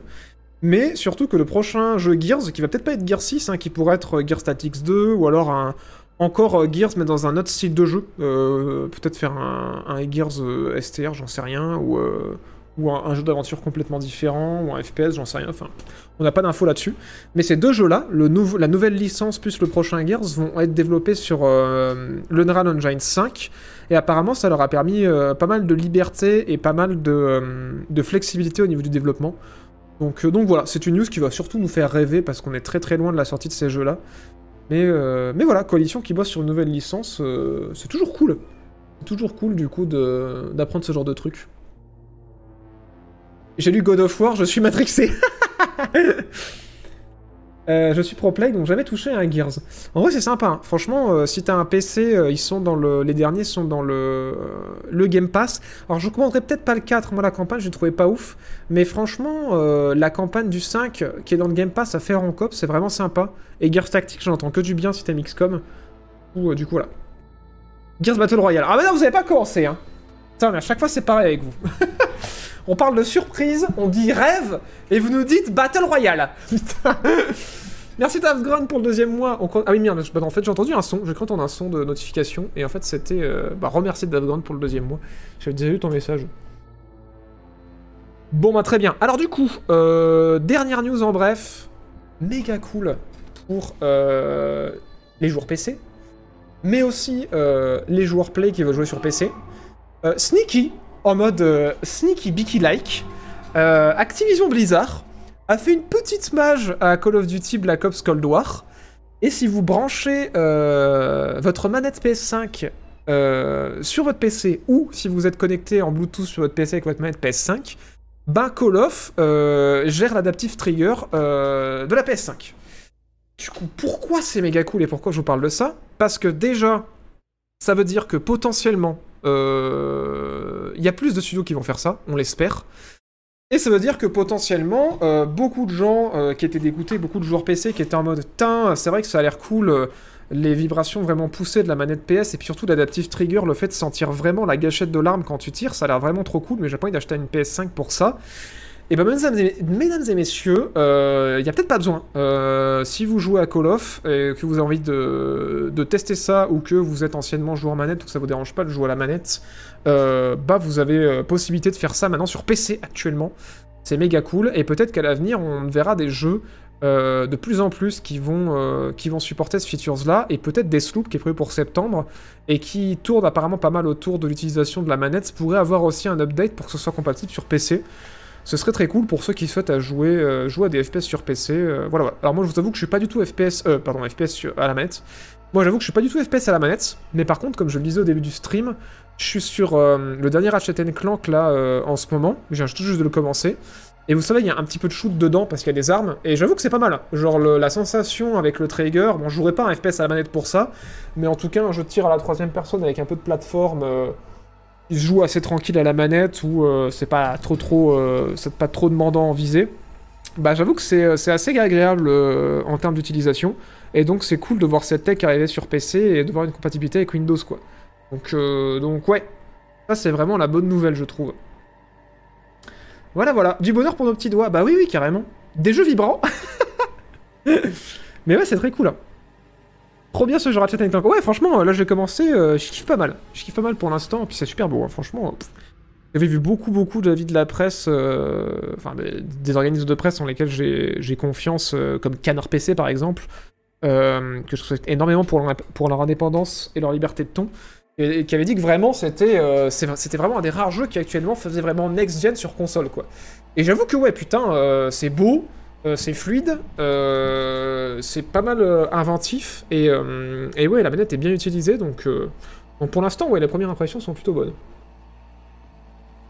Euh, The Last of Us 2 avec l'adaptive trigger, ce serait cool, carrément, ouais, carrément. Euh, même Uncharted, hein, franchement, avec l'adaptive trigger, ce serait vraiment top, quoi. S'ils pouvaient faire un- une mage, mais bon, je pense que c'est compliqué, je sais pas, sais pas, pas à quel point euh, ce serait chiant de revoir le code, mais, euh, mais voilà. Il joue dans quel mode? Euh, j'ai pas fait gaffe, putain. Je t'avoue que je suis allé un peu vite. Euh, j'ai fait skip, skip, skip sur les premiers menus. Donc le mode par défaut. Je sais pas c'est lequel.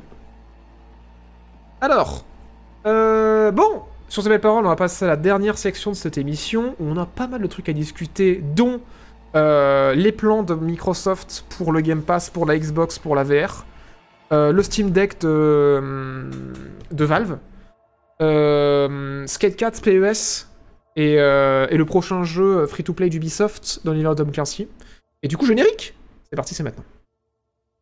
Do all Sith have such a high tolerance for embarrassment? Sidious has corrupted you. Go home and rethink your life. What?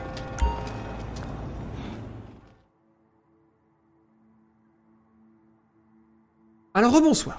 Euh, bon, on fait une parfaite transition euh, d'une fluidité, mais genre incroyable. Puisqu'on parlait de, la manette PS5, on va continuer à parler de la manette PS5, puisque Phil Spencer, euh, le big boss Microsoft US, euh, a annoncé que, en fait, il était assez impressionné par la technologie de, de, la manette de la PS5, et qu'après avoir pris pas mal de retours des joueurs Xbox, il est relativement intéressé pour potentiellement euh, faire une mise à jour de la manette Xbox. Euh, que vraiment il trouve la tech assez bluffante et qu'effectivement il commence à dire c'est vrai qu'en fait c'est pas mal, ça rajoute un plus à l'expérience et euh, il se pourrait que Microsoft commence à développer une, une tech similaire.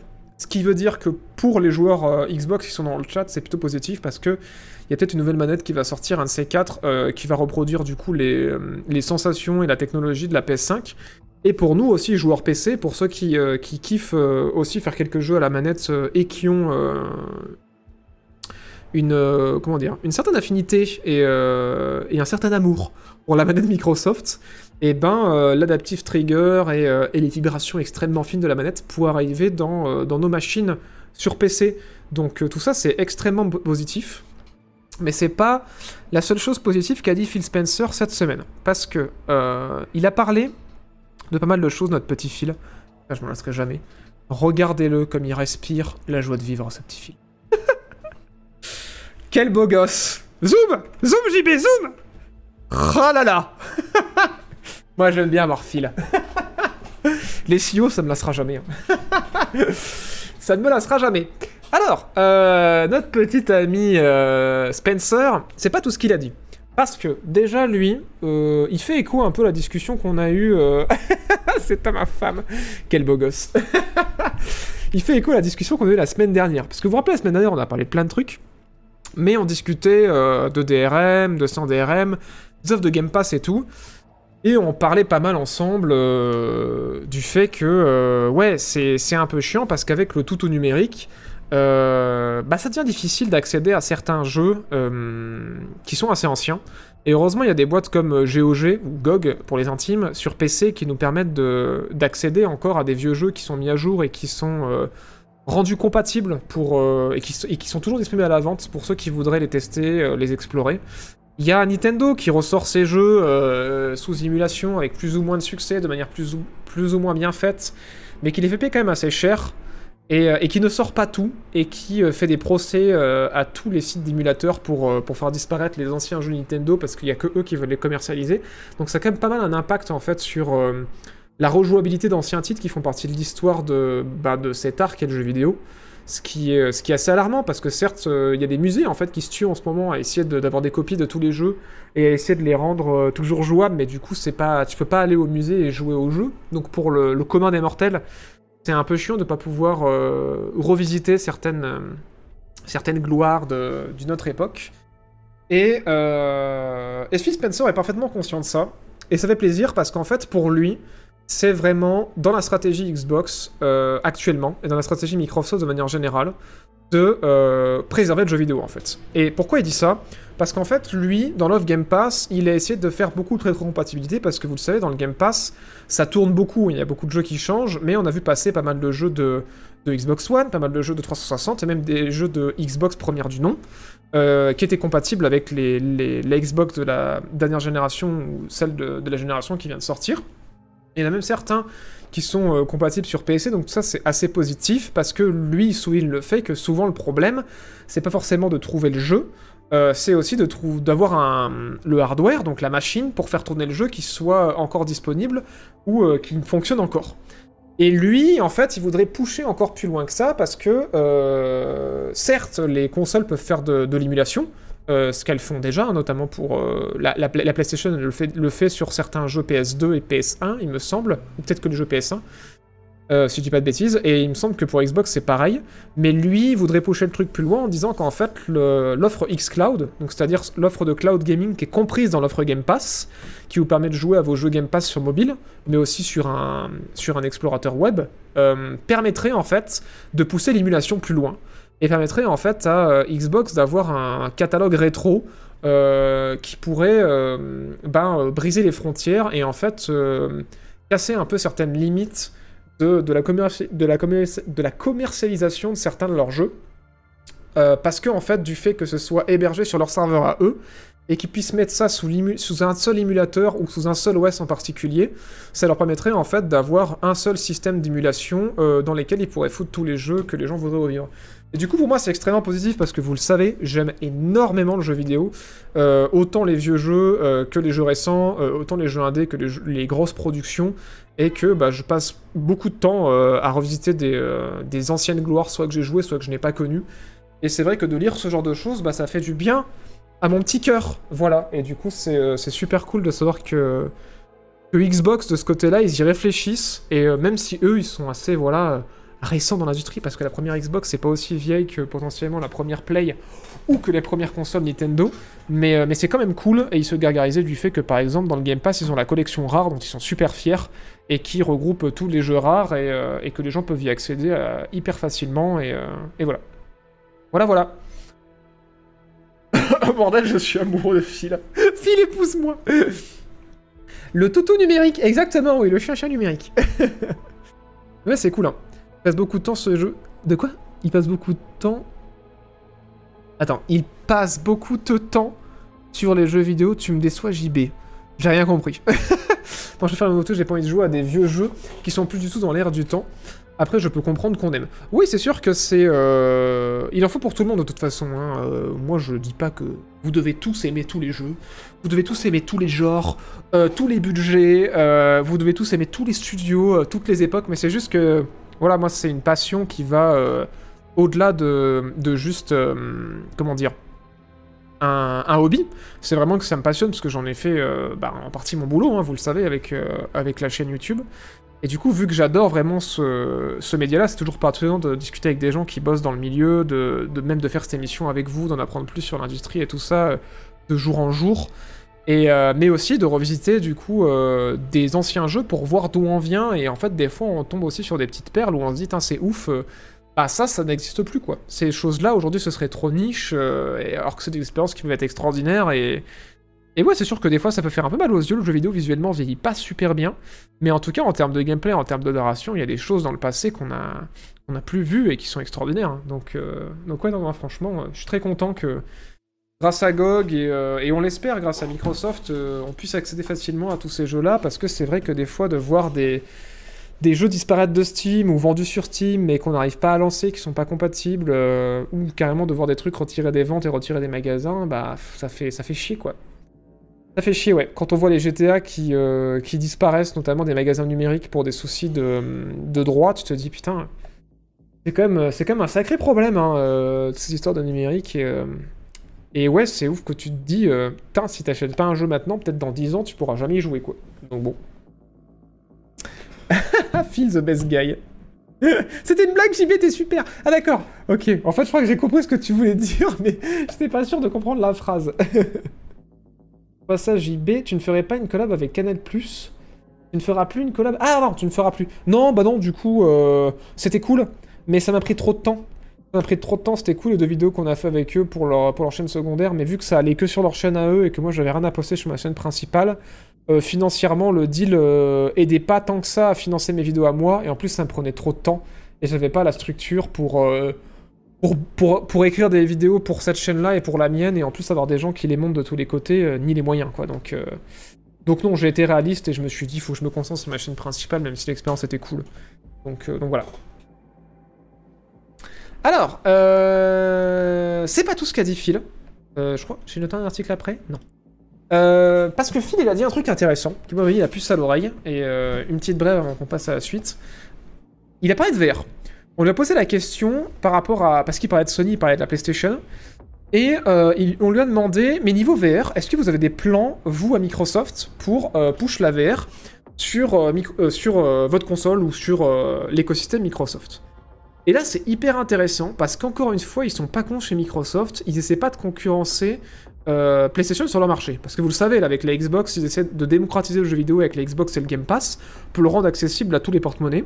Contrairement à PlayStation qui vraiment veut euh, pousser le jeu vidéo plus loin en essayant de rendre des expériences vraiment euh, quadruple A qui vont être. Enfin. euh, comment dire? Qui vont être incroyables euh, d'un point de vue visuel, d'un point de vue de gameplay, d'un point de vue ressenti avec leur manette. Ils, ils prennent, ils prennent des biais différents, mais vous le savez aussi, Sony, ils vont sortir leur nouveau casque VR là pour la PS5.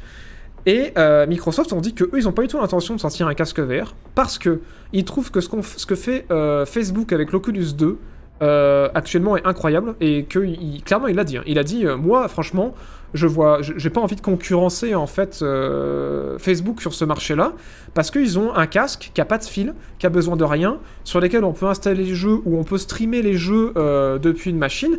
Et en fait c'est un truc qui fonctionne complètement donc euh, je vois pas pourquoi on ferait un casque qui, qui irait concurrencer ça alors qu'ils ils font déjà quelque chose qui marche. Mais par contre, nous, ce qui nous intéresserait, ce serait potentiellement euh, un partenariat avec euh, eux pour euh, amener une compatibilité du casque avec la Xbox. Ça, ce serait pas impossible. Mais hyper intéressant. Eux, ils aimeraient bien, et on sait pas si c'est en discussion ou si c'est comme ça, un pavé jeté dans la mare en mode si tu m'entends Facebook, appelle-moi. Pour potentiellement porter le Game Pass sur l'Oculus Quest 2 ou potentiellement porter en plus du Game Pass le xCloud. Et ça c'est ouf parce que euh, si le Game Pass arrive dans l'écosystème euh, Oculus, Déjà, ce serait ouf parce qu'on aurait encore plus de jeux accessibles dans le casque, parce que les casques, euh, voilà, les jeux VR coûtent quand même assez cher, et on n'a pas d'offres comme ceci actuellement sur, sur la plateforme de Facebook. Mais avoir un système de cloud gaming aussi qui est, qui est de qualité, même si bon, c'est chaud parce que là, il faut vraiment de la 4K dans le casque et il faut vraiment beaucoup de FPS pour que ce soit cohérent, donc une connexion de gros ports et un Wi-Fi euh, avec un gros débit. Mais, euh, mais en tout cas, voilà, il, il- balance des, pistes comme ça en mode euh, le Game Pass sur Oculus avec de l'installation natif, ou peut-être le xCloud avec du streaming de jeux, en profitant des jeux qui sont dans le Game Pass. Bah moi qui ai un Oculus, euh, je me dis, euh, ouais en vrai là tu me parles Phil. Euh, là Phil, euh, j'ai envie de te caresser le visage avec ma souris et de dire oui. Ouais non en vrai, en vrai ça pourrait être cool. En vrai ça pourrait être cool. Donc, donc voilà, petite, petite parenthèse VR de notre ami Phil. Qui fait plaisir, fait plaisir. Mais la grosse news de cette semaine, c'est quand même le Steam Deck. Alors, là vous êtes en mode wait, what? Et vous avez raison d'être en mode wait what? Euh, Parce que Steam, je vous l'avais dit il y a quoi? Il y a, il y a 3 semaines 4 semaines? Euh, Ça avait leaké. Prépare une Switch. Ça y est, c'est officiel depuis cette semaine. Ça s'appelle le Steam Deck. C'est effectivement une Switch, mais euh, c'est plus une Switch Pro. Alors pourquoi? On va mettre des images en fond parce que quand même il y, a des- il y a des trailers qui sont quand même sympas. Steam Deck. Paf Il y avait IGN qui ont sorti euh, une vidéo pas dégueu. Avec des interviews de développeurs et tout. Euh, alors, pour que vous voyez à peu près à quoi ça ressemble. Donc ça ressemble à ça. Il y a... euh, voilà, on voit bien avec le monsieur, là... Alors, attends, peut-être je vous montrer la console un peu plus comme ça. Euh... Je peux ouvrir. Je peux zoomer. Oh, excusez-moi. On va essayer de zoomer pour que vous le voyez un peu mieux. Paf. Déjà, vous voyez la gueule qu'elle a. Alors. Ça, ressemble à une Switch, euh, un peu plus épais sur les côtés. La taille de l'écran, c'est la même que la nouvelle Switch qui a été annoncée, la OLED, 7 pouces. C'est un écran LED qui est en 720p en 60 fps. Euh, Il y a deux sticks, il y a les boutons comme on retrouve d'habitude, il y a les gâchettes comme d'habitude. Par contre, il y a euh, les trackpads comme il y a sur la manette de Steam. Ce qui fait que, euh, on le sait, la manette Steam permettait de jouer de manière assez confortable euh, à des CRPG ou à des euh, jeux de stratégie, des jeux de gestion, parce que ça agit un peu comme un trackpad. Donc ça ouvre le pan des possibles, contrairement à la Switch. Et à l'arrière, ils ont rajouté aussi deux gâchettes de chaque côté pour les deux petits doigts du bas. Comme il y a sur les manettes Elite de Microsoft ou euh, je sais pas si PlayStation avait fait un truc pareil. Vous donner une idée. Maintenant que je vous ai présenté un petit peu à quoi ça ressemblait, on va la voir un petit peu en action. Ce qui est ouf, c'est que c'est vraiment une Switch. C'est-à-dire que c'est pas euh, un truc comme est sorti Nvidia où c'est pour jouer en cloud dessus. Non, non. C'est vraiment une Switch, mais une Switch Pro. C'est-à-dire que Nintendo n'a pas sorti la Switch Pro, euh, c'est Valve qui l'ont fait en fait, euh, très clairement. C'est un- une console qui est en termes de puissance beaucoup plus proche des consoles qui viennent de sortir, donc Xbox et PS5. Et elle tirait le. Elle- niveau tech, elle se, tirait le. Comment dire? Elle se tirait le mou, ça se dit? Elle se tirait le bout. Enfin, bref, elle fait concurrence en fait à la, à la Xbox Series S, donc la plus petite. Sauf que, euh, vu qu'elle est en 720p, cette euh, console-là, et ben visuellement, en termes de graphisme, elle permet d'afficher euh, un, niveau graphique plus élevé que ne peut le faire la S, qui elle est à destination d'un écran et donc de faire du 1080p. Donc déjà un avantage du côté de Valve, c'est qu'ils ont misé sur la fluidité avec un écran 60 fps au lieu de miser euh, sur la, euh, la définition avec un écran 1080p. Voilà.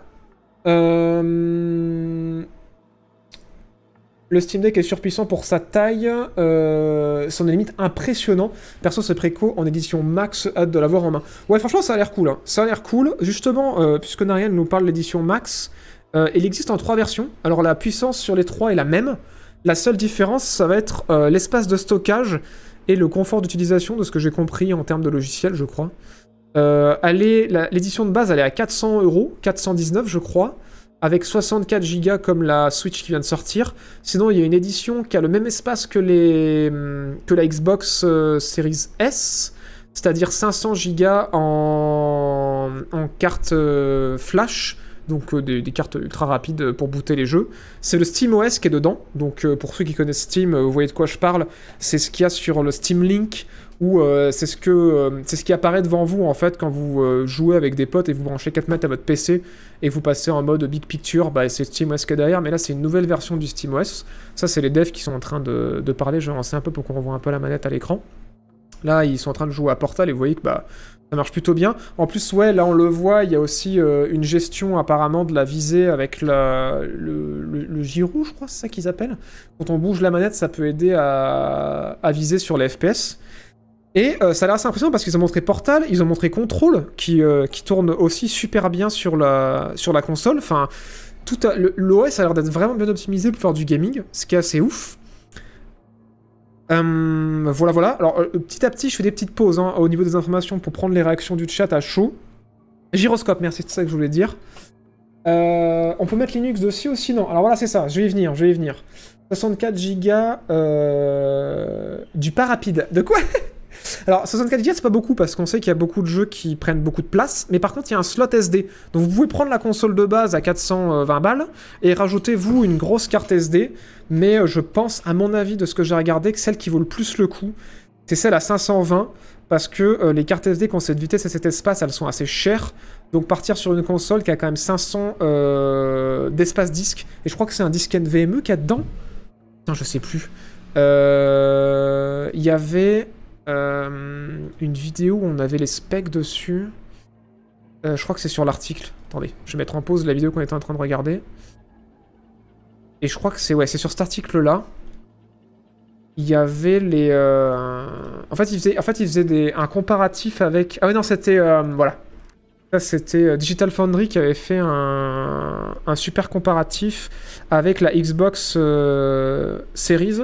Là, voilà, bim.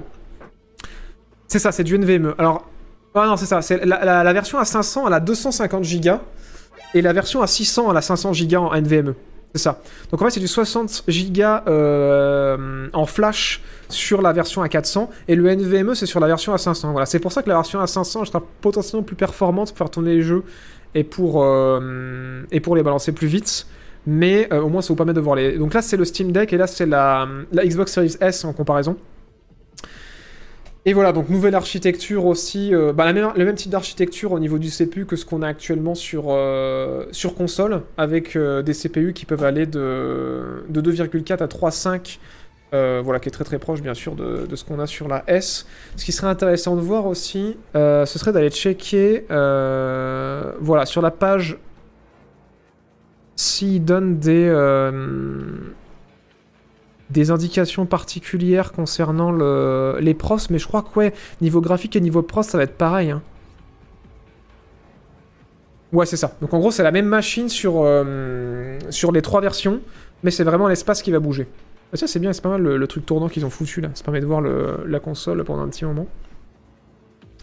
Merci, putain, je suis super en retard sur les, euh, sur les subs, désolé. Euh, merci, Dave Grunt, pour le deuxième mois. Merci beaucoup. Merci, Mathias euh, P55 pour le troisième mois. Et merci, Méandres, pour le cinquième mois. Merci beaucoup. Euh, les questions que vous posiez, oui, effectivement, Linux dans le chat. hein. Euh, oui, il y aura possibilité d'installer Linux, parce que contrairement à la Switch, Valve, ils ont pris le parti de dire que eux, ils vendent une machine qui va être zéro bloquée. Donc vous pouvez installer Windows, vous pouvez installer Linux, vous pouvez tout effacer, tout virer et euh, mettre complètement autre chose dessus. Euh, vous pouvez, il y a des ports pour brancher, euh, enfin un adaptateur pour brancher une souris, un clavier, ça marche. Brancher souris, un clavier, un écran, c'est possible. Vous en servir comme PC portable. Euh, bon, bien sûr, il faut, il enfin, il y a, l'écran avec. euh, il est tout petit, mais si vous voulez un plus grand écran, il faut embarquer un plus grand écran dans votre valise. Euh, possibilité aussi, du coup, avec cette extension USB, de, vous brancher à plusieurs sur le, deck pour, jouer en local à 4 sur tous les jeux de bibliothèque Steam.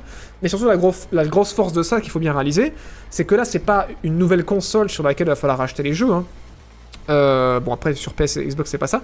Mais euh, c'est vraiment une console Steam. C'est-à-dire que toute bibliothèque Steam euh, elle va être là, quoi. Genre, tous les jeux que vous avez sur Steam, ils vont être là-dedans. Si vous avez des jeux sur GOG sans DRM, euh, rien ne vous empêche d'installer Windows, ou d'installer le SteamOS, ou d'installer Linux, et d'y foutre, foutre ce que vous voulez pour installer GOG, et récupérer toutes vos bibliothèques, et d'avoir en fait un PC portatif à fond, quoi.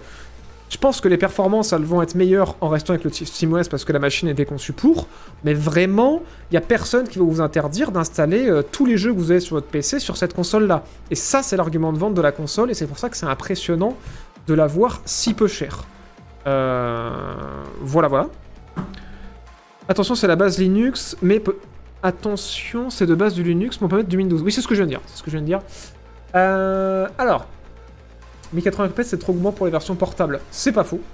Euh, mais bien sûr, vous aussi poussez les jeux en 1080p si vous voulez, une fois que vous êtes branché sur un écran. euh, Mais bien sûr, il faudra faire des concessions, ça c'est sûr. Ça va miner du FIFA avec des Steam Deck. Alors, chose intéressante, euh, ils ont essayé d'empêcher les scalpers d'acheter des consoles. Parce que pendant les qu- 48 premières heures, on pouvait pas précommander le Steam Deck. Donc, c'est sorti le 16, donc spoiler alert, c'est fini. On pouvait pas précommander le Steam Deck si on n'avait pas de compte Steam qui était vérifié. Donc un compte Steam qui avait fait au moins 5 euros d'achat euh, avant juin, donc euh, largement avant l'annonce. Donc ça a permis à tous les gens qui sont sur Steam de pouvoir euh, faire des précommandes, mais ça n'a pas suffi parce qu'en fait ça a été tellement insane les précommandes que Steam a crash, le site de précommande a complètement craché. Et ça n'a pas empêché certains petits malins à quand même réussir à balancer le Steam Deck sur eBay qui est déjà proposé à 1000 balles alors qu'il est vendu 400. Ce que je vous dirais, c'est euh, pas, pas d'inquiétude, parce que c'est toujours possible de le précommander. C'est juste que vous serez dans les prochaines livraisons. La première livraison, c'était à partir de décembre de cette année. La deuxième et troisième version sont toujours euh, dispo pour la deuxième livraison premier trimestre 2022. Et la première version, la moins chère, par contre, elle euh, pourra être livrée qu'à partir de deuxième trimestre 2022. Donc voilà, pas d'inquiétude, par pitié, ne donnez pas vos sous au scalper. Euh, Valve est chaud pour reprendre encore des précommandes, il n'y a aucun souci. Mais j'ai presque envie de dire c'est tant mieux parce que euh, même si certains journalistes l'ont eu en main, même si ça a l'air prometteur, euh, voilà, il faudra attendre de voir sur la durée comment ça tient. Euh, S'il n'y a pas de souci, notamment, je pense que peut-être c'est une question que vous avez sur le bout des lèvres. Qu'en est-il des qu'en est-il des sticks? Ah oui, il montrait des Stranding aussi sur la console qui tournait plutôt bien. Et là, vous voyez la console du coup. Qui a été reliée à un PC avec un clavier, avec Windows installé dessus.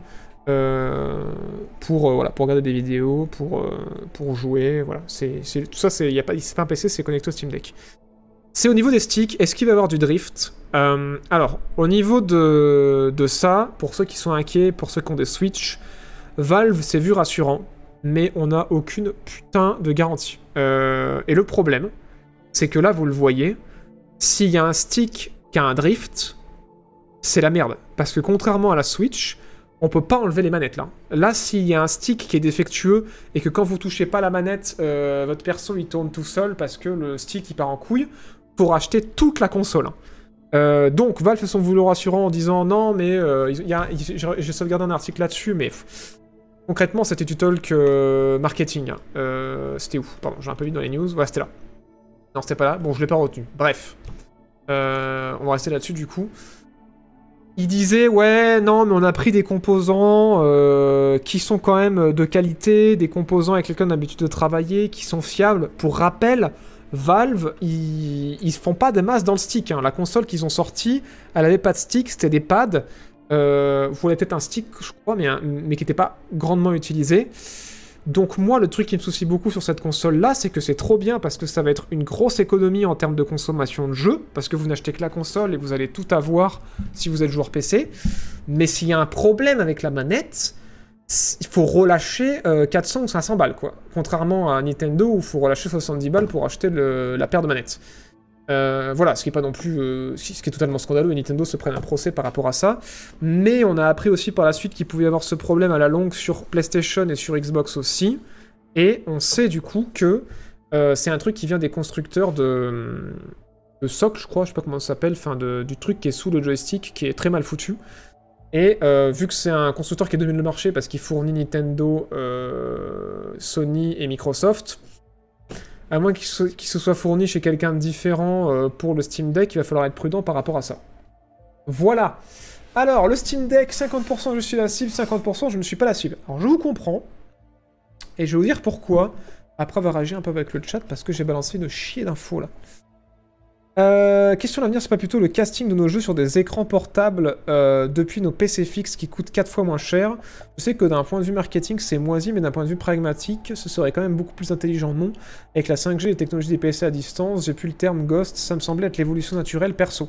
Alors, Silvercast, c'est une très bonne question, la question du cloud, et euh, ça va pas être pour tous les publics. Parce que, euh, est-ce fais, un truc, si t'as un PC, ou si t'as une, euh, une console next-gen récente, euh, balance un jeu récent que t'as testé. J'en sais rien, moi. Assassin's Creed, euh, un truc visuellement à peu près joli, Ghost of Tsushima, si t'es sur PlayStation, j'en sais rien, moi.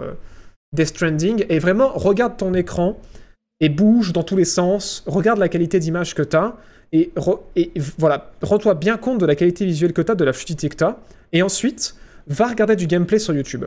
Et tu vas voir à quel point tu pourras pas avoir ce niveau de détail sur un flux vidéo. C'est pas possible. Parce qu'en fait, dans la vidéo, tu as un système de compression qui peut faire que ça ne pourra jamais te rendre la même qualité d'image, la même, euh, euh, qualité de réponse et la même fluidité que quand tu es sur un jeu local. Et là est le problème en fait, c'est que oui, le cloud ça va se démocratiser, que oui, ça va s'adresser à un public qui euh, veut plus claquer euh, du, du dans du hardware, très clairement. Euh, et qui préfèrent payer un système d'abonnement pour accéder à des jeux euh, et pouvoir jouer à ce qu'ils veulent. Mais c'est au prix de la concession visuelle, quoi. Parce que quand on va te dire waouh, ce jeu est tellement fin, a tellement de détails, euh, le ray tracing impressionnant et tout, bah toi sur le cloud tu vas le voir, mais ce sera, ce sera pas aussi beau que sur une console ou que sur un PC où tu pourrais jouer en local. Et c'est pour ça que le, Steam Deck se place là, c'est que c'est une console portable qui est beaucoup plus puissante que la Switch, euh, et qui certes fait une concession en termes de, résolution, mais qui fait pas de concession en termes de compression. C'est-à-dire que c'est des jeux qui sont installés en local, qui sont pas streamés. Et moi, grosse moto qui passe à côté. Euh, qui sont. Ils sont pas streamés et que du coup, bah, qui vont avoir un temps de réponse qui va être quasi nul, euh, qui, vont, qui vont avoir une qualité d'image et, une fluidité d'image qui va être assez, euh, assez euh, convaincante et surtout qui n'aura pas de problème d'artefact si tu as des problèmes de connexion, si t'as une connexion qui varie ou des drops de connexion. voilà, c'est protégé de tout ça en fait avec le genre local. C'est pour ça que ça va être vraiment deux publics. On peut très bien brancher notre manette, tout à fait. Tout à fait, on peut très bien brancher notre manette, mais c'est quand même chiant parce que, ben. Ouais, l'avantage c'est que tu le sors, tu joues quoi. Après, tu branches une autre manette, ça veut dire qu'il faut que tu aies de quoi le poser quoi. Si t'es dans un métro ou dans un transport, euh, c'est un peu relou quoi. Je veux dire, poser la console sur tes genoux et jouer avec une manette, c'est pas ouf quoi. Moi, c'est beaucoup trop cher. Si tu compares à une console, c'est nimp, euh, mais je vois que c'est 50-50, donc les gens trouvent ça pas cher. Bah, en fait, compare à une console. Euh, si t'arrives à trouver une PS5 ou une Xbox Series X, c'est moins cher. Hein. Genre, euh, bon, alors certes, t'as la Xbox Series S qui, est- encore moins cher que ça, mais, je veux dire, les consoles next-gen euh, qui sont sorties actuellement, elles sont à 500 balles, donc elles sont entre ces deux prix-là. Donc en fait, non, ça se vend au même prix qu'une console next-gen, et la première version se vend euh, 50 balles plus cher que la, dernière Switch. Donc, euh, donc en fait, c'est dans ces eaux-là. En gros, là où ils ont placé leur prix, je pense que c'est cohérent en termes de puissance et en termes de ce qu'ils proposent. Moi, je trouve que le, le prix qu'ils sont posés, ça donne une indication de l'expérience qu'ils vont proposer. C'est-à-dire, bon, après là, c'est un- c'est quand même un peu cher, mais n'empêche que quand tu achètes une PS, t'as pas l'écran. Euh, là, t'as un écran. Genre, euh, quand t'achètes une, une, PlayStation ou une Xbox, faut rajouter le prix de l'écran avec. Pareil pour un PC. Là, euh, c'est un truc qui est, qui est équipé, quoi. Tu l'achètes, tu peux jouer direct. Donc, non, moi je trouve que clairement c'est pas cher du tout. Je suis très surpris de voir Valve afficher ces prix-là parce que c'est du tout compris quoi. Encore une fois, la meilleure comparaison c'est une Switch Pro quoi. Et, euh, la Switch Pro elle n'existe pas encore donc c'est difficile de faire une comparaison, mais, euh, mais c'est une Switch avec ben, plus de boutons, euh, des technologies en plus et surtout plus de puissance quoi. Donc faire tourner plus de jeux. Voilà, voilà. On va se remettre un petit peu d'image. Potentiellement en background. Euh, qu'on n'a pas vu tout à l'heure. Voilà, paf. La taille est vraiment euh, importante à prendre en compte. À ce prix pour cette taille aussi puissante, c'est juste impressionnant. Ouais, on est d'accord. hein. Franchement, euh, certes, les manettes sur les côtés, c'est assez gros, mais ça reste l'écran de la taille d'une Switch, quoi. Donc c'est sûr que avec les manettes, ça peut être assez imposant, mais ouais, ça rentre dans un sac à dos, quoi. Donc, donc ouais, je suis assez impressionné par ce qu'ils font. Gros avantage, c'est d'avoir nos jeux Steam parce qu'on a des gros pigeons, on a des dizaines de jeux. Oui, non, c'est sûr que oui. La- L'avantage, c'est si t'as une bibliothèque Steam. Et c'est pour ça que je dis qu'en fait, ça, ça va s'adresser à deux publics. Un public qui a potentiellement pas craqué pour la Switch euh, et qui veut une console portable, mais qui est présent sur Steam. Donc un gros public Steam, très clairement. Euh, tous ceux qui, ont des, euh, qui veulent une console portable et qui sont sur Steam, ils vont vouloir accéder à ça. Merci Wintermind The Only pour, pour ton septième mois, merci beaucoup. Merci de ton soutien. Mais euh, ça pourrait conquérir un nouveau public euh, qui pourrait faire des achats sur Steam et en plus pourrait se dire bah c'est cool parce qu'en fait euh, je pourrais aussi plus tard y jouer sur mon ordinateur si un jour la console me lâche quoi. Contrairement au fait que si ta console Switch te lâche et que tu veux pas en racheter une, tous les jeux que t'as achetés dessus c'est perdu. Et le jour où ils sortent une nouvelle console aussi, tu pourras pas y jouer dessus, à moins qu'il y ait une compatibilité, une compatibilité avec les jeux que tu achètes sur l'eShop euh, sur la prochaine, sur la, une éventuelle Switch 2. On sait pas pour l'instant. Donc il y a cet aspect-là. Mais le problème, c'est que ça ne s'adresse pas du tout euh, à un autre public dont je fais partie. Euh, c'est le public qui n'est pas intéressé en fait par le marché console de manière globale, puisque vous le savez, je suis très PC et j'achète les consoles surtout pour les exclus en fait. Et encore une fois, euh, un autre public dont je fais aussi partie, qui n'est pas du tout, mais alors pas du tout consommateur euh, du jeu en portatif. Alors je sais que c'est un, on n'est pas, on est potentiellement pas énormément parce que la Switch, euh, le succès de la Switch témoigne du fait qu'il y a un vrai public pour les pour les consoles portables. Mais c'est vrai que moi j'ai une Switch et en vrai j'y joue que chez moi et dès que je peux je la dock sur sur une télé et je joue qu'aux exclus et j'ai acheté une Switch juste pour jouer aux exclus quoi. Pour jouer au XCOM euh, Mario Rabbids, pour jouer à Super Mario Odyssey, pour jouer à Breath of the Wild. Mais, euh, mais c'est tout quoi. Et c'est vrai que moi j'avoue qu'au départ je me suis forcé à la transporter, mais en fait j'ai pas cette habitude de consommation et je préfère, ouais, je préfère être posé devant un, un bon écran avec une manette en main ou être posé sur mon PC pour faire mes jeux. Et, euh, et c'est vrai que bah ouais, moi clairement je sais que là-dessus je suis pas du tout le public. C'est euh, sûr et certain. Mais au vu des ventes de la Switch, euh, il y a un public. hein. Il y a clairement un public pour cette console, c'est sûr et certain. Je suppose que profiter du Game Pass, faut installer Windows? Ah bah oui, ça c'est sûr, ouais, ça c'est sûr. Mais encore une fois, c'est possible. hein. Encore une fois, ils va insister sur le fait qu'ils ont rien bloqué. Mais ouais, faudra installer Windows. Après, voilà, on sait qu'il y a le l'EA Play maintenant qui est dispo dans Steam, je crois. Donc c'est l'offre Game Pass de EA. Peut-être qu'à un moment donné, il y aura l'offre Game Pass dispo dans Steam. hein. Je sais pas sûr. Il me semble a les Play dans Steam, hein, je crois. hein. Mais, euh, mais pas sûr, faudra vérifier. Mais du coup, ça pourra aller sous cette forme-là si vous voulez garder l'OS. En vrai, sur Windows dessus, tu installes Yuzu, euh, qui depuis sa dernière version est maintenant, est maintenant, il y a maintenant deux semaines, est devenu fou en termes d'optimisation émulateur Switch et paf, t'as une Switch Pro. Ouais, c'est vrai, c'est pas faux. Après, faut voir à quel point l'émulateur il bouffe quoi. Surtout en termes de perf, les émulateurs en général, euh, ça bouffe plus que la console de base. Donc, euh, donc oui, c'est vrai qu'aussi tu peux aussi avoir une Switch. hein. Ça tourne bien. Euh, on peut jouer aux jeux non Steam. Oui, carrément. Carrément, si tu installes un OS. Enfin, de base, comment elle est livrée, t'as le Steam OS dedans, donc t'as que Steam. Mais tu peux installer un OS dessus et jouer à ce que tu veux. Après, tu peux installer le logiciel jeu pour Windows. Ouais, ouais, bah oui, il n'y a pas de, de souci. En fait, moi, ce que je vous dis, c'est que tout est possible. Après, je dis pas le contraire de tout ce qu'on pourra faire avec. hein. C'est juste que comment c'est vendu, il y a juste un SteamOS. Mais vous le voyez là à l'écran, il a installé Windows, euh, il a eu aucun souci. Enfin, je sais pas si c'est Windows. Non, pas sûr soit Windows, c'est peut-être Linux. Euh, et il a eu aucun problème euh, pour reparamétrer le PC. Non, je crois que c'est Windows, hein. mais c'est un Windows bizarre, on dirait un Windows avec un thème. Je reconnais pas Linux. Ou alors c'est une version Linux que je connais pas. Voilà, on peut mettre le Game Pass dessus. Alors non, je répète encore, comment c'est vendu, c'est que Steam, et c'est que le SteamOS. Si vous, vous êtes chaud, vous pouvez, branche, vous pouvez euh, tout désinstaller et tout réinstaller pour mettre Windows et faire ce que vous voulez. D'accord? C'est clair comme ça? Comment c'est vendu, c'est que Steam, mais il vous empêche pas de, de, comme un PC, de le formater et de tout réinstaller.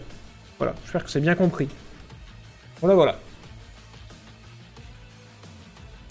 L'émulateur commence à devenir vraiment dingue. Je joue dessus depuis sa dernière match. Au lieu d'être sur Switch, c'est beaucoup mieux. Ah ouais Putain, mais c'est ouf. Putain, mais euh, j'espère qu'ils ont, ils ont pas peur des avocats de Nintendo parce qu'ils sont assez énervés, hein. Franchement. euh. Ouais, c'est Linux avec Plasma Desktop. Ah d'accord, ok. Bah, j'ai pas reconnu, putain, on dirait vraiment Windows. Ah, t'as une version Linux de base dessus. Ah Mais t'es sûr de ça? T'es sûr de ça Parce que le SteamOS, c'est une version de Linux, hein. Parce qu'attention, hein, si t'as lu quelque part, euh, ça vient avec une version de Linux, euh, c'est potentiellement le SteamOS dont il parle. hein. Parce que moi, dans tout ce que j'ai lu, il y a que le SteamOS dedans. hein. Mais le SteamOS, c'est Linux. C'est la version de Linux de, de Valve, justement. Ouais, c'est ça. Ok, donc ils ont mis Proton pour la compatibilité avec Windows, mais il me semble que la seule version Linux que t'as livrée avec, c'est le SteamOS. Ouais, c'est ça. Ouais, je, pense- que c'est ça. Enfin bref, à vérifier, mais, euh, mais voilà. Et, euh, et voilà. Je crois qu'on a fait un peu le tour de ce, Steam Deck. Vous êtes moitié chaud, moitié pas chaud. Et, euh, et ça témoigne un peu du marché, parce que la dernière chose que j'ai à vous dire, c'est que ouais, ça a fait crasher Valve quand même, les serveurs de Valve les précommandent. Euh, Ils sont pas sûrs de pouvoir honorer toutes les précommandes qui ont été passées parce que ça a été un bordel. Ils s'attendaient pas à autant. Et euh, comme je le dis sur la version de base, euh, on peut pas précommander, enfin on peut précommander, mais ce sera, on le recevra pas avant euh, mi 2022 quoi. Donc ça montre que il y a un méchant public pour ça, et ce que je comprends. Et moi j'avoue que si j'avais pas eu une Switch et que je ne savais pas que en fait le joueur nomade ça ne me correspond pas, bah j'en aurais acheté une. Mais voilà, j'ai l'expérience Switch déjà, je sais que c'est pas pour moi. Donc, donc voilà. Déjà win pour Valve, en vrai totalement. En plus ils amènent une nouvelle console dans un marché où il n'y a plus de carte graphique, il n'y a plus de PC, euh, il n'y a plus de console, euh, forcément, euh, forcément que ça allait marcher. Bref, c'était un peu long mais c'était important, c'était un peu la grosse news de la semaine. Content qu'on ait pu en parler ensemble dans cette émission extraordinaire. Maintenant on va parler football. Alors, ah non Ah, Si si si, il faut parler football parce que c'est intéressant. Il y a eFootball qui a été annoncé. C'est en mode Quoi? Qu'est-ce que c'est qu'eFootball Vous vous rappelez le concurrent de FIFA? PES qui a lancé sa bêta cet été pour recueillir les avis des joueurs. Eh ben, ils ont décidé d'arrêter de faire comme FIFA et de sortir des PES régulièrement. Ils vont sortir sous euh, l'Unreal Engine 5 et vous allez voir en termes d'environnement, c'est assez bluffant. Euh, un euh, PES euh, unique qui s'appelle eFootball. C'est-à-dire que c'est un jeu qui va être euh, gratuit en plus, je crois? Non, je sais plus. Euh, je sais pas si ça va être gratuit. Euh, Ouais, ça va être gratuit. Il va être gratuit, qui va arriver sur console d'abord en fin d'année, après sur PC et début 2022 aussi sur mobile. Donc cross-platform sur toutes les plateformes qui existent et, euh, et qui va être mis à jour euh, régulièrement euh, au fil des ans, un petit peu à l'image de tout ce qui se fait au niveau de Fortnite, au niveau de Rainbow Six, voilà, du game à service. Et c'est pas con, et à croire qu'on nous a entendu, parce qu'on en parlait ces dernières semaines quand on parlait de FIFA et qu'on se demandait pourquoi ils continuent à vendre le jeu à part pour récupérer 70 balles, alors qu'en vrai c'est juste une mise à jour du précédent. Alors vous allez voir que niveau animation, c'est cool, mais surtout niveau environnement, je regardais les environnements là, je sais pas si ça rend, euh, si ça rend, comment dire, euh, hommage, ou en tout cas si ça respecte la, quali- la qualité de traitement des environnements euh, qui, ont été faits avec l'Unreal Engine euh, 5 là sur ce, sur ce eFootball, mais, euh, mais ça c'est, je suis pas convaincu à 100% par la qualité des animations et des joueurs, mais on, euh, va se regarder cette séquence là. euh, hein, sur les, sur les environnements des vestiaires, sur la foule, sur le stade et tout, c'est euh, limite photoréaliste. hein. Genre, euh, c'est euh, enfin, c'est assez ouf, hein. franchement, au niveau des textures et tout, c'est assez dingos, quoi. Donc j'étais assez bluffé, j'avoue, de ce côté-là. Mais ouais, je pense que sur Twitch, ça rend pas bien. N'hésitez pas à aller voir le trailer où ce sera mieux encodé que sur mon stream, parce que voilà, sur Twitch, vous le savez, on est limité en termes de en termes de- d'encodage. Peut-être que si je mets pause, pourra s'en rendre compte. Avec le codeur, euh, on va essayer de mettre pause. Je sais pas si ça rendra bien. Mais euh, peut-être qu'une fois que le, codeur se sera, se sera calmé, vu qu'il a qu'une image encodée. Voilà, le problème du streaming, hein, comme je vous parlais, vous voyez clairement sur Twitch, ça dégueulasse l'image. Mais, euh, mais ouais, putain, au niveau des textures et tout, au niveau, de, au niveau des éclairages, franchement, c'est vraiment pas dégueulasse. hein. Donc euh, de ce côté-là, je suis en mode ok. Et euh, mine de rien, c'est quand même pas mal cohérent. C'est quand même pas mal cohérent parce que, euh, ben ouais, ouais, certes, les joueurs sont beaucoup, beaucoup de joueurs sont prêts à racheter des FIFA tous les ans depuis des années, mais on le sait, le modèle a pas forcément besoin. Pardon, je virais le truc alors que ça aurait été intéressant d'en d'en mettre d'autres plans. A pas forcément besoin de ressortir tous les ans, surtout qu'aujourd'hui les jeux de foot et les jeux de sport de manière générale reposent beaucoup sur les microtransactions. On va essayer d'aller à un autre endroit. Là c'est flou, c'est dommage. Mais ouais, là, bon là les personnages sont flous parce qu'ils sont en mouvement, mais euh, putain au niveau de... Là, celui-là c'est un peu moins, il y a un peu moins de texture sur cette allée là, mais, euh, mais en tout cas ouais, je trouvais que, je sais pas, première fois que j'ai vu le trailer, je me suis dit putain, euh, genre les vestiaires et tout, ça rend quand même pas mal. Hein. Bon c'est flou, c'est chiant, c'est flou. Vous irez voir le trailer. À chaque fois que je mets pause, c'est flou. T'as la tronche du mec? Bref. Euh, voilà, tout ça pour dire que euh, que va faire FIFA finalement parce que FIFA 2022 euh, c'est prévu pour fin fin d'année là. Il y a déjà des, la presse qui a pu mettre la main dessus en preview. Il y a déjà des previews qui sont ressortis. Apparemment incroyable. Vous allez être abasourdi. Mais je sais que vous allez pas me croire, mais il paraît que le prochain FIFA il ressemblerait pas mal au précédent. Voilà. Euh, news en avant-première. Euh, voilà, vous irez, vous, irez jeter un coup d'œil pour ceux que ça intéresse. Mais tout ça pour dire que euh, je suis assez sur le cul de voir que, ouais, FIFA, euh, pardon, FIFA, PES, j'allais dire, mais en fait c'est eFootball maintenant, sont assez chauds de game as service et surtout de faire du crossplay PC console et PC console mobile. Ça, j'avoue que je m'y attendais pas trop. Et euh, je crois qu'ils ont, ils ont balancé dans cet article-là le... Voilà. Ah bah super, on voit que dalle. Euh, j'en ai pas un autre? Si, j'ai celui-là. Thierry C'est un article Game Cult, j'ai besoin de toi deux secondes.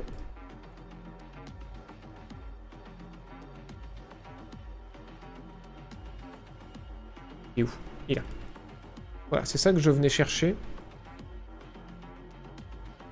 Paf. Paf. J'arrive à le centrer. J'arriverai pas à le centrer.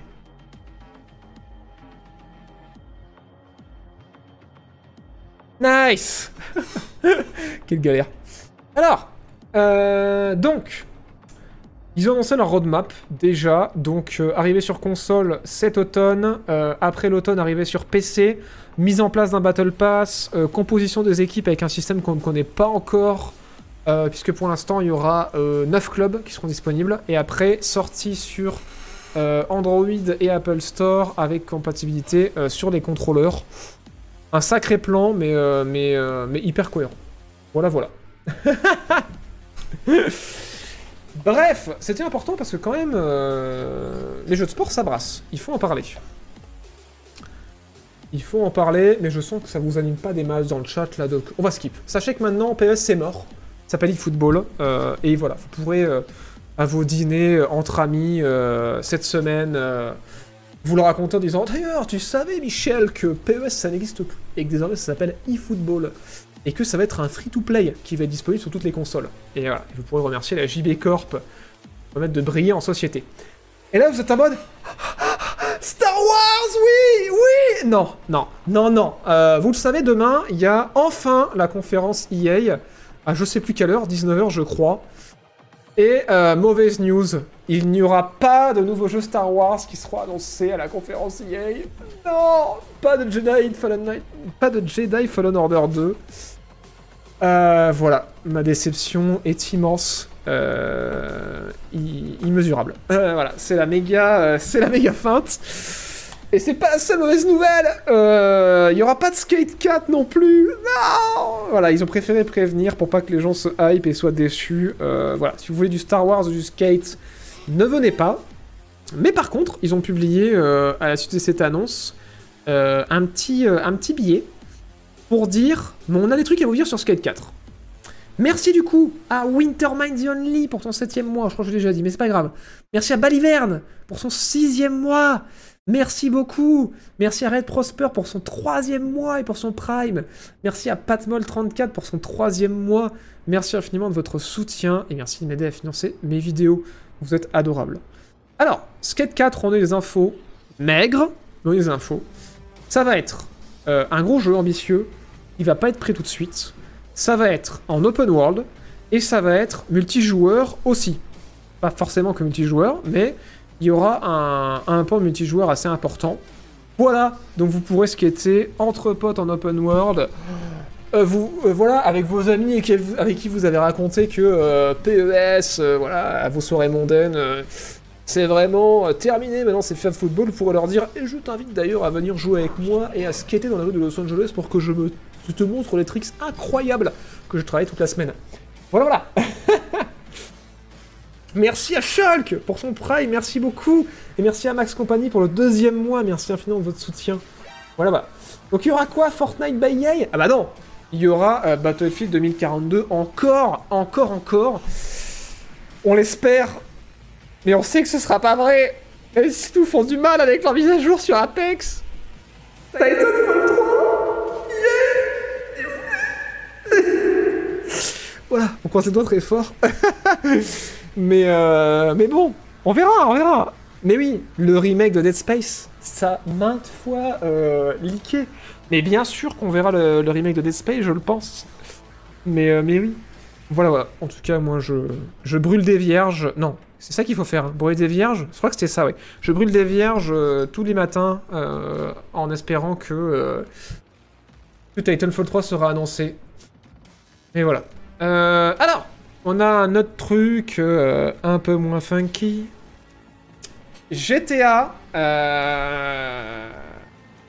vous savez, des Rockstar.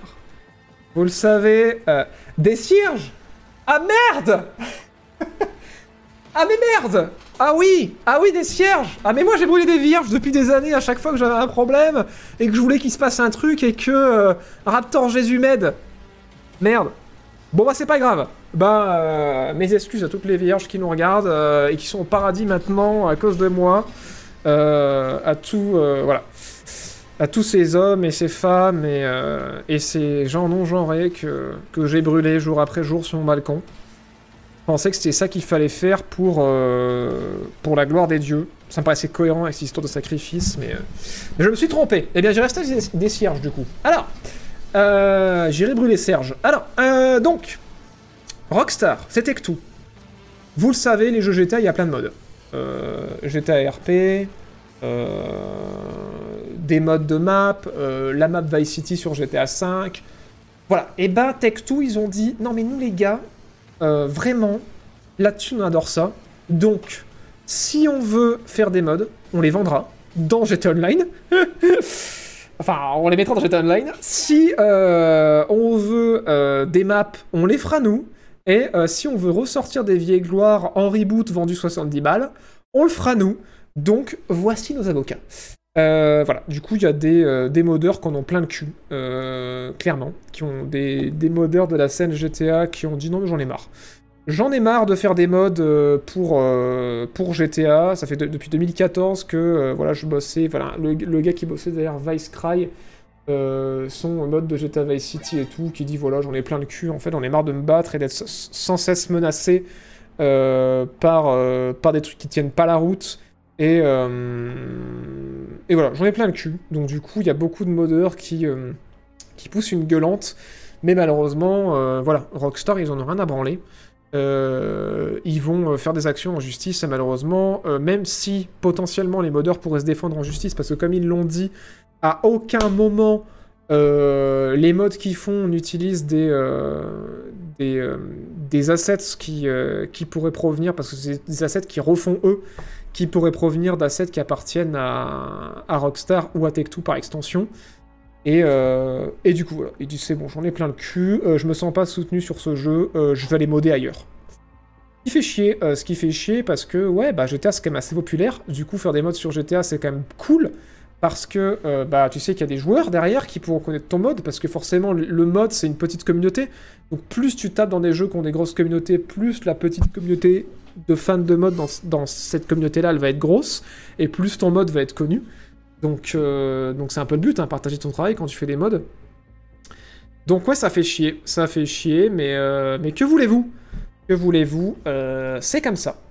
Euh, donc voilà, ça fait, un, peu dommage. Euh, Pour l'instant, j'ai pas vu de trucs comme quoi euh, euh, le mode de GTRP serait menacé, mais c'est vrai que ça fait quelques fois qu'on sent que Rockstar, ça les énerve un peu de voir, de RPZ en top sur Twitch, loin devant souvent GTA Online, quoi. Et que même s'il faut acheter le jeu pour, pour le modder et faire du RPZ, je pense que ça les fait chier de voir que c'est pas des joueurs qui farment GTA Online et qui achètent des, des cartes Sharg pour, euh, pour, jou- pour, pour acheter des trucs en ligne et qui passent par les microtransactions, enfin bref. Tout leur écosystème euh, qui fonctionne moins bien du coup. Alors, merci à Max Compagnons pour ton deuxième mois, merci à Shaki01 pour ton troisième mois, et merci à Téléfiche pour ton deuxième mois. Merci infiniment de votre soutien. Vous êtes adorable. Cœur sur vous dans notre chat. Voilà. Et ouais, les mods, ça fait vivre les jeux. Bah oui, mais Bethesda l'ont compris, donc ils ont jamais lutté contre ça, même s'ils ont essayé de le monétiser à un moment donné. Mais euh, je pense que Rockstar et Tech2 euh, ne le comprennent pas.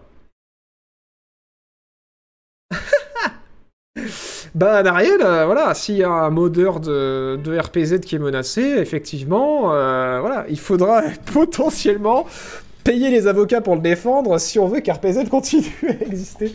Voilà, pour l'instant, ça semble pas être directement menacé. Mais, euh, mais c'est vrai que des gros modes euh, comme le mode de Vice City euh, et, le mode Liberty City aussi ont été pas mal. Enfin, les modeurs en sont un peu saoulés, quoi. Et du coup, du coup, voilà. À voir comment ça va évoluer. Mais ouais, ça présage rien de bon, malheureusement, ce genre de move, quoi. Alors.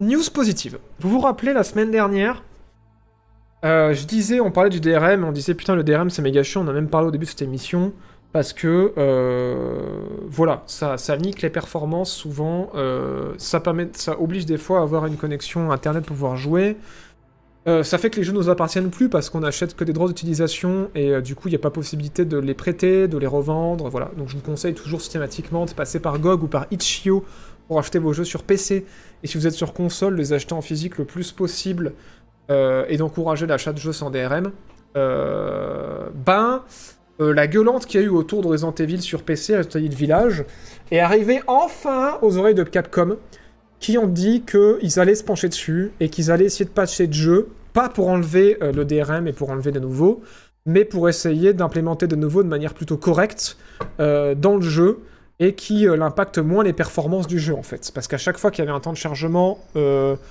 ou un zombie qui meurt, ça a créé des méga lags sur PC parce que ça a créé un check de la part de nouveau et ça faisait, enfin voilà, ça, faisait des frises en fait. Ça faisait des frises au moment où il y a un zombie qui meurt ou on arrive dans une nouvelle zone. C'est méga chiant parce que c'est pas quelque chose euh, qu'il y a euh, apparemment sur les versions console qui, euh, qui ont bah, du coup leur propre DRM puisqu'en fait la boutique de qui sont soit sans DRM parce que vous l'avez acheté en physique ou soit qui ont une certaine forme de DRM avec les boutiques en ligne de PlayStation Microsoft.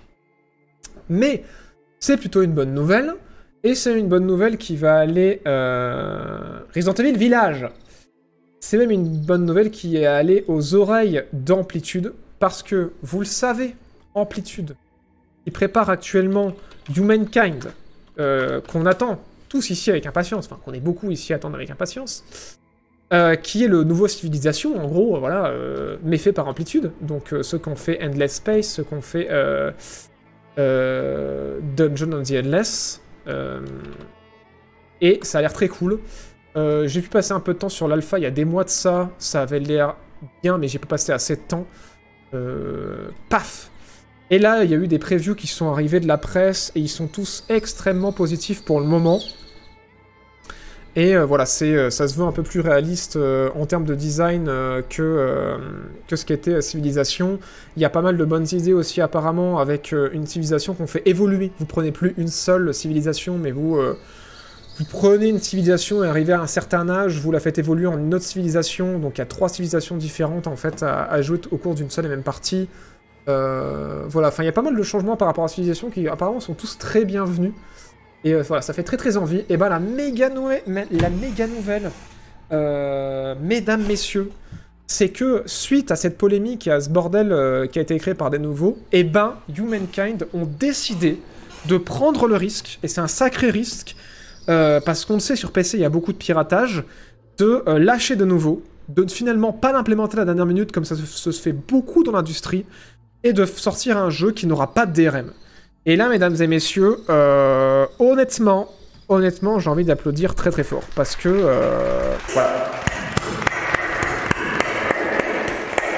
Parce que franchement, voilà, euh, c'est une sacrée prise de risque. Potentiellement moins quand tu sors sur console, mais quand même sur PC, de euh, de pas effectivement sortir ton jeu avec du piratage. Mais comme nous on le dit souvent aussi ici, euh, faut arrêter avec les DRM en fait. Faut arrêter avec les DRM parce que les gens qui ont envie de pirater, ils vont finir par y arriver. Et euh, certes, comme ils le disent eux, ils disent nous on sait que le DRM va sauter il, amplitude, mais ils disaient que voilà, c'était au moins le premier et le deuxième jour pour les plus impatients de s'assurer une certaine sécurité et d'être sûr que les gens vont acheter le jeu.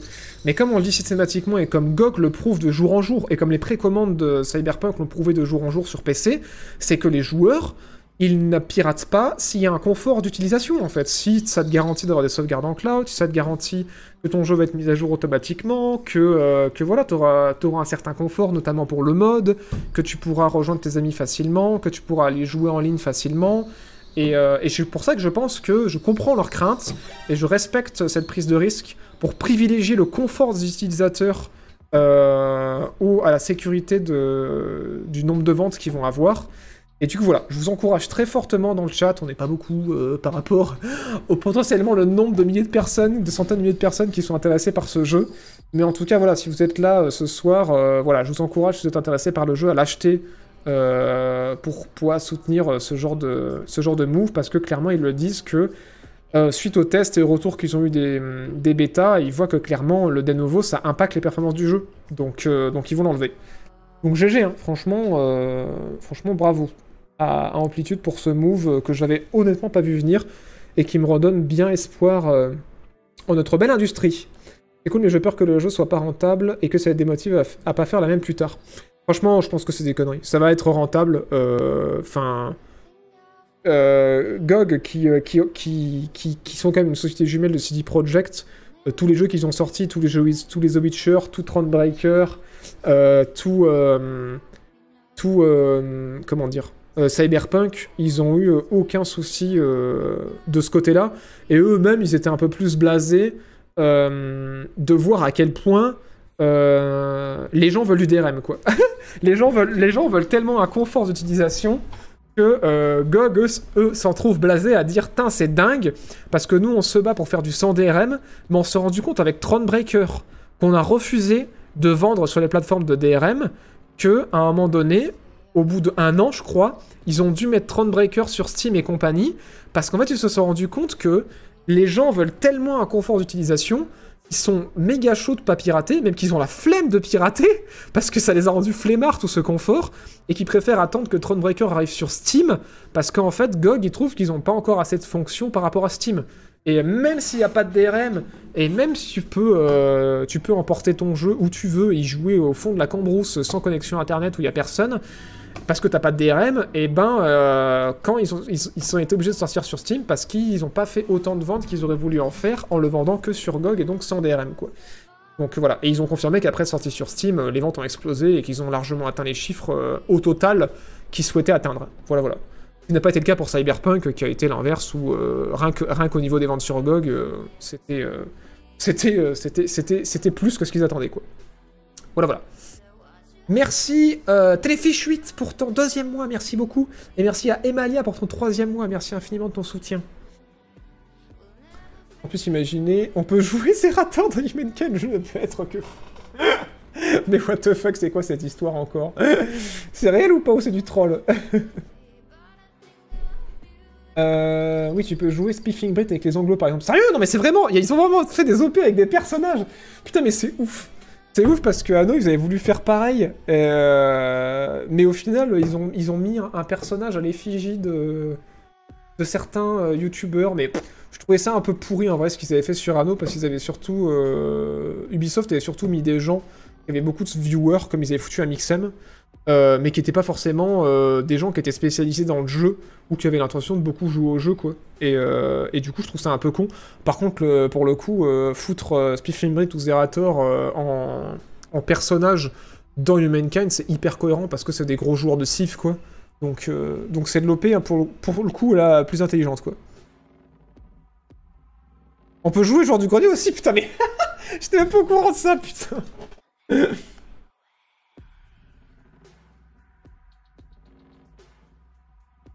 Ah, putain, c'est ouf. 8 streamers dont 2 français. C'est ouf. C'est ouf. Ok, bah comme quoi ils ont bien réussi leur com de ce côté-là. euh.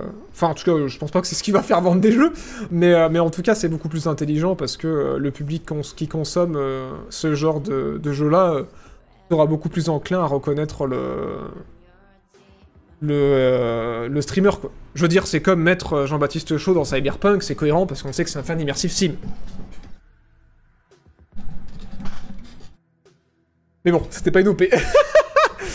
c'était pas une OP, c'était un caméo euh, des développeurs. Mais c'est quand même cool Bref, alors. bon, euh, c'est pas fini. C'est pas fini, on a encore trois choses euh, à discuter euh, sur, sur ce flex. qui m'a autant surpris que vous, je pense, pour ceux qui ont fait Cyberpunk. Parce que je ne savais pas Mais, euh, mais ouais. Get an upgrade. Ouais, clairement.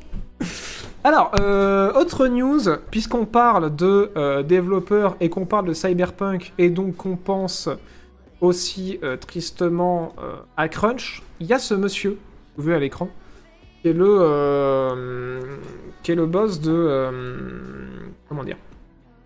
On y en a un peu sur Qui est le boss de... Enfin, qui est pas le boss, qui est le, un des directeurs de de Double Fine, qui s'appelle Tim Schafer, qui a bossé du coup sur Psychonaut et qui a, qui a bossé sur le Psychonauts 2, là, qui va sortir ou qui est sorti. Et euh, il, a, il a fait un... Il a, il a donné une petite interview qui était intéressante euh, et que je trouve cool, et euh, voilà, que que j'ai toujours envie de partager, parce que c'est toujours un peu de positivité dans ce monde de crunch et de procès. Il dit que, voilà, pour lui, il soutient l'idée que... en fait, si on veut combattre le crunch, il faut arrêter de dire que c'est euh, c'est la norme dans cette industrie, quoi. De dire que en fait, euh, tout le monde crunch dans cette industrie, que si tu veux bosser dans ce milieu, euh, t'es obligé de crunch. Et lui, il élève la voix pour dire bah non, c'est pas vrai en fait. Bah non, c'est pas vrai. Faut arrêter avec cette image de euh, parce qu'il y a des années, il y a des gens qui ont crunch. Aujourd'hui, il y a du crunch partout dans l'industrie. Faut pas croire qu'en fait, si vous voulez bosser dans le jeu vidéo, eh ben, vous allez forcément cruncher. Pour ceux qui savent pas ce que ça veut dire le crunch, c'est faire euh, beaucoup, beaucoup, beaucoup, beaucoup d'heures supplémentaires, payées ou non, sur une très, très, très, très longue période. C'est ça le crunch. Euh, c'est euh, voilà, c'est pas, ça peut être six mois, ça peut être un an, un an et demi, même deux ans maintenant. C'est c'est des périodes qui vont avoir tendance à sécher les développeurs, qui vont leur faire sacrifier leur week-end et leurs vacances pendant, pendant des mois, voire des années, pour essayer de faire sortir le jeu dans l'état qu'il devrait être, parce qu'il y a un management derrière n'a pas su euh, couper certains features du jeu pour, euh, pour pas que ça prenne des années, ou qui n'a pas su repousser le planning pour que ce soit possible, et euh, qui amène du coup voilà, des gens qui sont vite séchés de l'industrie, qui sont coupés de pendant longtemps de leur famille, et du coup ça se ressent sur, ces, sur les jeux qui deviennent...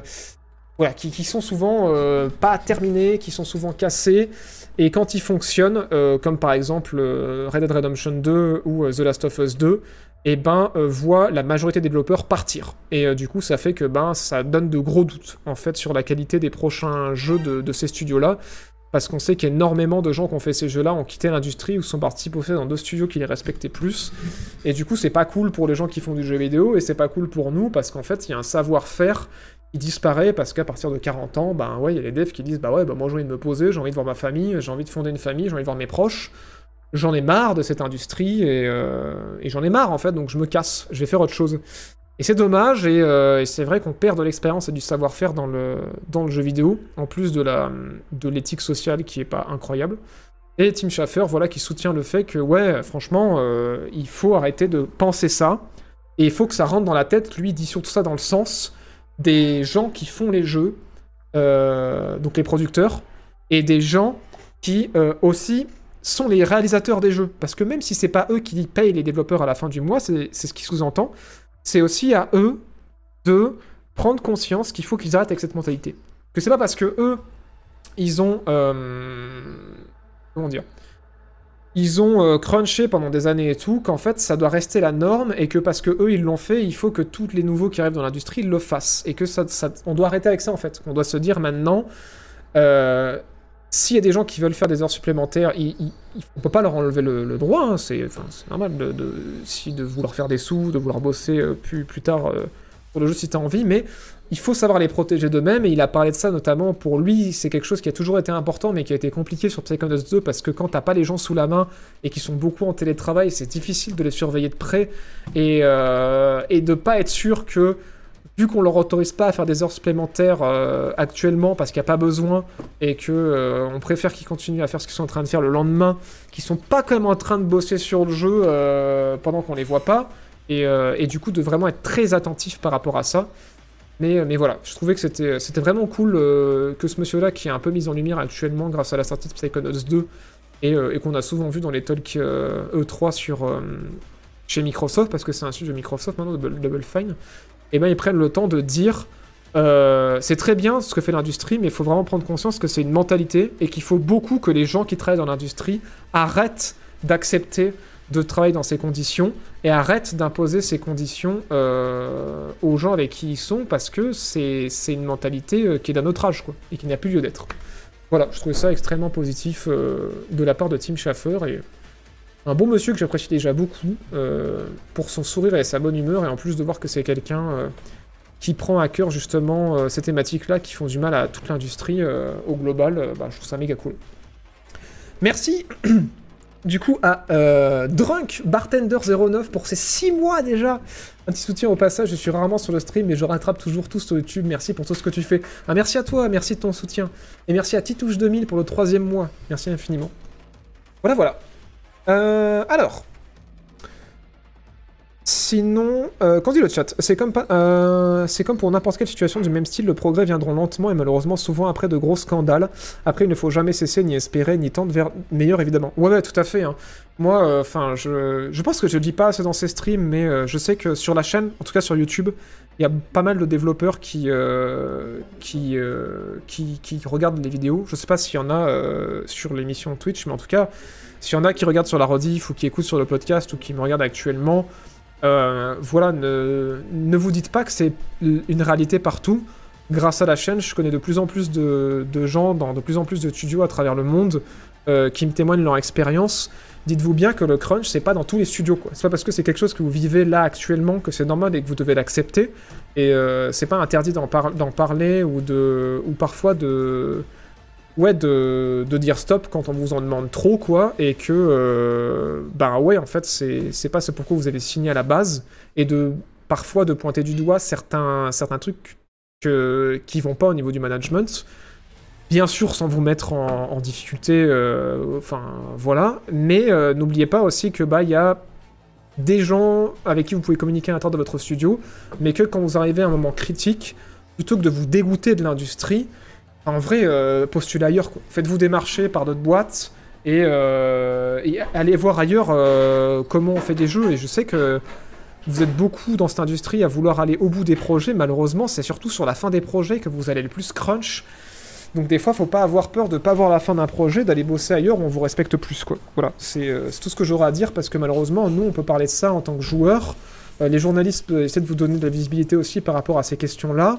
Euh, Il y a de la prise de conscience au niveau des éditeurs, mais malheureusement, en interne, il n'y a que vous qui pourrez faire quelque chose. quoi. Donc, euh, voilà.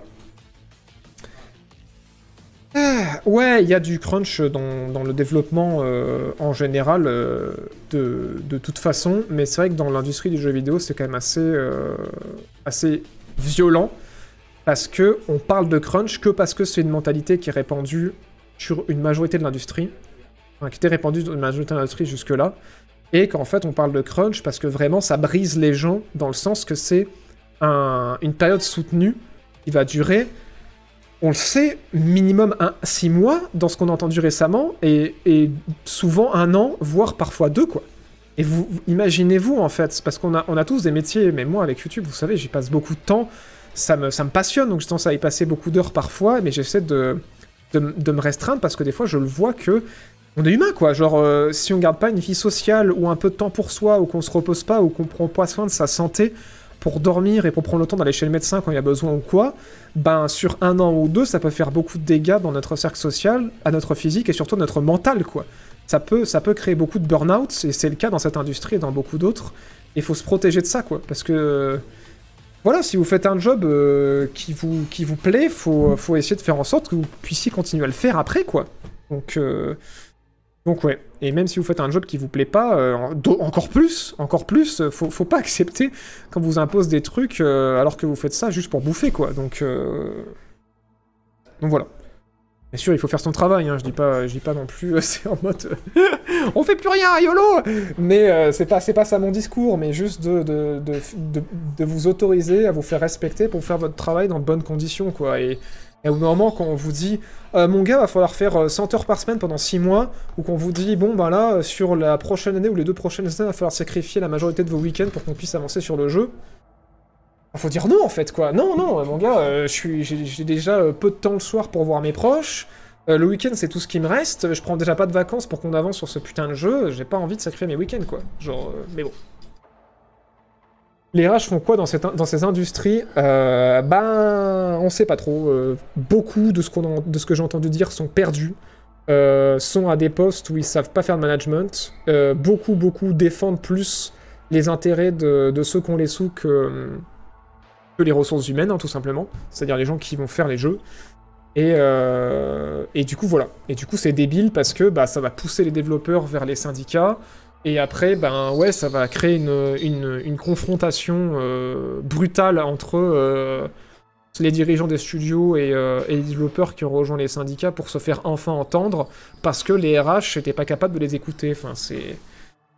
C'est- aberrant parce que le système de base qui est mis en place dans toutes ces entreprises, il est censé fonctionner, mais en pratique, il fonctionne pas toujours. Mais voilà, dites-vous bien qu'il y a des studios où ça fonctionne très bien, il y, a des- il y a, un très bon management, il y a de très bonnes ressources humaines. Et voilà, on sait que pas, malgré que chez Ubisoft, il y a eu euh, tous ces soucis de harcèlement, euh, dont on va reparler juste après, euh, en termes de crunch, il n'y en avait pas. Ça, c'était dans la majorité des studios d'Ubisoft, il n'y en avait pas. On sait qu'il n'y a pas eu de crunch non plus chez Insomniac depuis pas mal d'années, que les conditions sur Rocksteady se sont beaucoup améliorées, que Colossal Order, Confetti Skyline, pareil, ils se vendent de- du zéro crunch. Mais malheureusement, tant que les développeurs en parlent pas, c'est difficile à savoir où est-ce que ça crunch pas. Mais on sait aussi que beaucoup dans l'indé, euh, il y a de très bonnes conditions de travail et les salaires sont même souvent meilleurs que, euh, que chez les gros studios. Quoi. Voilà, voilà. Pour cette petite parenthèse, mais, euh, mais je pense que ce serait intéressant de faire une vidéo de parler de tout ça et peut-être faire une vidéo où justement on essaie de mettre en avant les studios, une espèce de portefeuille de studios où on sait que eux, chez eux, ça se passe bien. Quoi. Voilà, voilà. Alors, pif, avant-dernière news, pas des moindres. Tom Clancy XD, voilà. Euh, sur ce sujet un peu sérieux, j'ai mis ça là pour que ça aère un peu, parce qu'après il y aura un, dernier sujet sérieux aussi. Euh, Tom Clancy XD, alors déjà... déjà il y a un problème, parce que il y a quelqu'un au marketing chez Ubisoft qui s'est dit, imaginons le joueur de Tom Clancy, Rainbow Six, The Division, Splinter Cell. Est-ce que est-ce que c'est pas un peu un joueur XD Est-ce que c'est pas un peu un joueur XD LOL? Est-ce qu'il va pas trop kiffer euh, qu'on lui fasse un jeu avec euh, une direction artistique, euh, rose bonbon, plein de personnages de toutes les couleurs et un logo XD dans le titre. Ah là là. J'espère que ces gens au marketing sont des stagiaires. bon, là vous vous dites, oula. Euh... Oui. Oui, oui. Oui, oui. Vous pouvez vous dire oula. Euh... Tom Clancy X Defiance. Et c'est que le début. Alors, Tom Clancy X Defiance, qu'est-ce que c'est? Mesdames et messieurs, Tom Clancy X Defiance, pour faire simple, c'est le Call of Duty free-to-play de Ubisoft. Mais bien entendu, Call of Duty free-to-play. Alors, dans le gameplay, euh, vous allez voir, c'est euh, très Call of Duty. Même si en termes de visuel, on se croit dans The Division, euh, qui a pris un café avec euh, Far Cry Blood Dragon. Ça va être un FPS à la Call of, très clairement. Première personne, dans la tenue des armes, dans les animations, ça se voit que c'est Call of Duty. Au niveau des maps, ça se voit que c'est Call of Duty. Et si vous dites, mais non, JB t'exagères, le directeur, donc le réalisateur, un des réalisateurs de ce jeu, c'est euh, un des réalisateurs de Call of Duty Modern Warfare 3. Donc, si, si, euh, c'est le Call of Duty free-to-play d'Ubisoft. En vrai, ça se voit, même au niveau de la TH, euh, voilà. Du coup, ça va être un jeu avec un système de héros qui va se jouer en 6 contre 6 euh, et où va y avoir différentes factions pour justifier le titre Rainbow Six qu'on voit là à l'écran. Euh, deux factions tout droit sorties de euh, The Division, donc les Outcasts et les Cleaners. Une faction sortie de euh, Rainbow Six Breakpoint, qui vont avoir chacun leur classe et leur pouvoir. Et une faction échelon sortie de Splinter Cell pour continuer à tourner le couteau dans la plaie. Voilà, voilà. Et du coup, j'ai envie euh, de dire à Ubisoft. Euh, voilà. Pourquoi? Pourquoi en fait? Euh, Voilà. Alors, qu'en pense le chat? Parce que là, je pense qu'on va rigoler. Tom Clancy Battle Royale. Alors non, c'est pas du Battle Royale. Hein. C'est pas le plan. Ils ont déjà tenté le Battle Royale, ça s'est voté. Je pense qu'ils ont compris. Oui, le taux de dislike est élevé. Alors attendez, parce que là c'est un petit trailer. Mais on va aller voir euh, sur, euh, sur un plus gros trailer. Voilà. Là on a un beau taux de dislike. Euh, deux dislikes pour un like. Clairement, je pense que le message est reçu. Mais là en ce moment, ouais, tout ce qui sort de chez Ubi, c'est d'un générique. Je suis en mode, ouais, on a Steep l'été, on a euh, le mode de Rainbow Six qui devient un standalone, et un free-to-play euh, Call of Duty fait par Ubisoft San Francisco, je crois. Voilà. Voilà, voilà. Pourquoi? Ouais, ouais. Call of Overwatch, oui, non, clairement. Euh, Non, mais... C'est édifiant, ouais, je pense que... Ouais. Un petit sondage, ouais, ouais. Je pense un petit sondage, ouais, ça pourrait être pas mal. Mais là, je ne comprends pas, hein, franchement. euh, Mais en tout cas, ça me conforte dans l'idée de ce que j'ai dit dans ma vidéo euh, Légion, que... euh, Que ouais, en fait, clairement, les gens qui étaient éditorial, euh, en plus de... Voilà, du comportement absolument irrespectueux qu'ils avaient envers les employés, et les gens qui dirigeaient la majorité des studios sont... étaient considérés comme des talents, entre guillemets, par Ubisoft, mais euh, avaient une influence assez néfaste, en tout cas pour nous joueurs, sur euh, la, direction globale que prenaient tous les jeux Ubisoft, à savoir des trucs euh, ultra génériques qu'on a déjà vu 15 fois, qui ont un- une certaine forme de savoir-faire dans leur conception, mais qui sont en fait qui se font en fait couper l'herbe sous le pied par une intention qui est en désaccord complet avec la proposition originale du jeu de base, quoi. Et, euh, et là, de plus en plus, euh, je cherche encore la proposition originale des, trois jeux dont je viens de vous parler aujourd'hui, qui étaient estampillés Ubisoft, quoi. Donc, euh, donc ouais. Après, bon, quand Ubisoft auront touché le fond, ils pourront encore remonter, hein, j'ai envie de vous dire. Hein, c'est pas la première fois hein, qu'ils connaissent un- une situation comme celle-ci. où ils touchent le fond, comme à l'époque de Syndicate, après ils ont su bien remonter. Hein. Là, on peut que leur souhaiter de remonter. Hein. Euh, Dis-moi, il arrive quoi à eux, Ubi, franchement? Ils ont pas un. Ah, non, mais c'est ce, que- je ce que je suis en train de dire. hein. Je pense que Jack Monroe, je, crois- que je viens de répondre à ce que tu viens de dire, c'est que. euh, ouais, il y a eu des soucis éditoriaux, et là, ils sont en train de refaire une équipe éditoriale, et je pense que les jeux Ubisoft dans les prochaines années risquent euh, pas mal de ressembler à ça, hein, parce que ce dont je vous parle, ça date quand même de. Ouais, de, fin 2020, quoi. Été 2020, la polémique et la réaction fin 2020. Donc euh, l'éditorial va changer. On sait que des jeux Ubi, ça prend 2 à 3 ans. Mon avis, jusqu'à au moins 2022-2023, on risque de se payer pas mal de jeux de ce style-là, qui sont déjà génériques de base, euh, et, euh, et qui en plus manquent de, de directeurs. Comme on le disait la semaine dernière, ils galèrent à, recruter des gens compétents au poste où il y aurait besoin actuellement. Voilà, voilà. Ils vont peut-être trouver du pétrole, non Je sais pas. Je sais pas. Bon, en tout cas, je vois que vous êtes extrêmement dubitatif. J'ai l'impression que le chat. euh, Enfin, clairement, je pense que. j'ai l'émote. euh, pour la façon dont j'ai l'impression que vous réagissez actuellement, c'est le poker face, quoi. je regarde le chat depuis tout à l'heure, je lis vos messages, j'ai l'impression que vous êtes en J'ai l'impression que, ouais, vous, vous êtes en mode de, bon, bah, suivant. Euh, oui, et bah, allons-y. Suivant et final de cette émission, euh, pour finir sur Ubisoft. Euh, alors, on en a parlé, hein, ce qui... euh, ce qui me permet de pas de, de, de, clore en fait toute cette boucle Ubisoft. Au niveau du harcèlement qu'il y a eu sur Ubisoft, vous savez que tous les gens, majoritairement de mais pas que, hein, dans d'autres studios, ont été pour la majorité mis à pied ou alors ont démissionné suite à, je pense, beaucoup de réunions en interne, euh, suite à un comportement, euh, à voilà du harcèlement qu'ils ont fait, euh, harcèlement globalisé à l'éditorial, harcèlement sexuel, agression aussi sexuelle dans beaucoup de cas, en- envers des, collègues et tout ça. On va pas, je vous invite à revoir ma vidéo sur Watch Dogs si vous voulez re- tout ça, enfin avoir un résumé de tout ça en détail, en détail du moins. Qui nommait rien, parce que là, vu qu'on est en direct, euh, je ne rendrai pas euh, justice à euh, toute cette polémique en essayant de résumer ça juste de tête et brièvement. Ah C'est un article GameCube, du coup je peux pas l'ouvrir.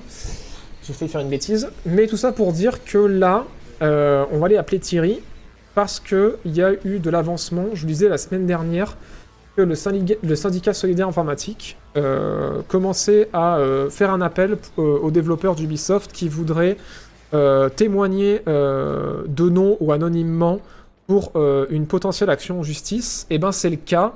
Euh, le syndicat solidaire euh, a donc déposé plainte contre le, groupe, Ubisoft. Euh, on a appris cette semaine.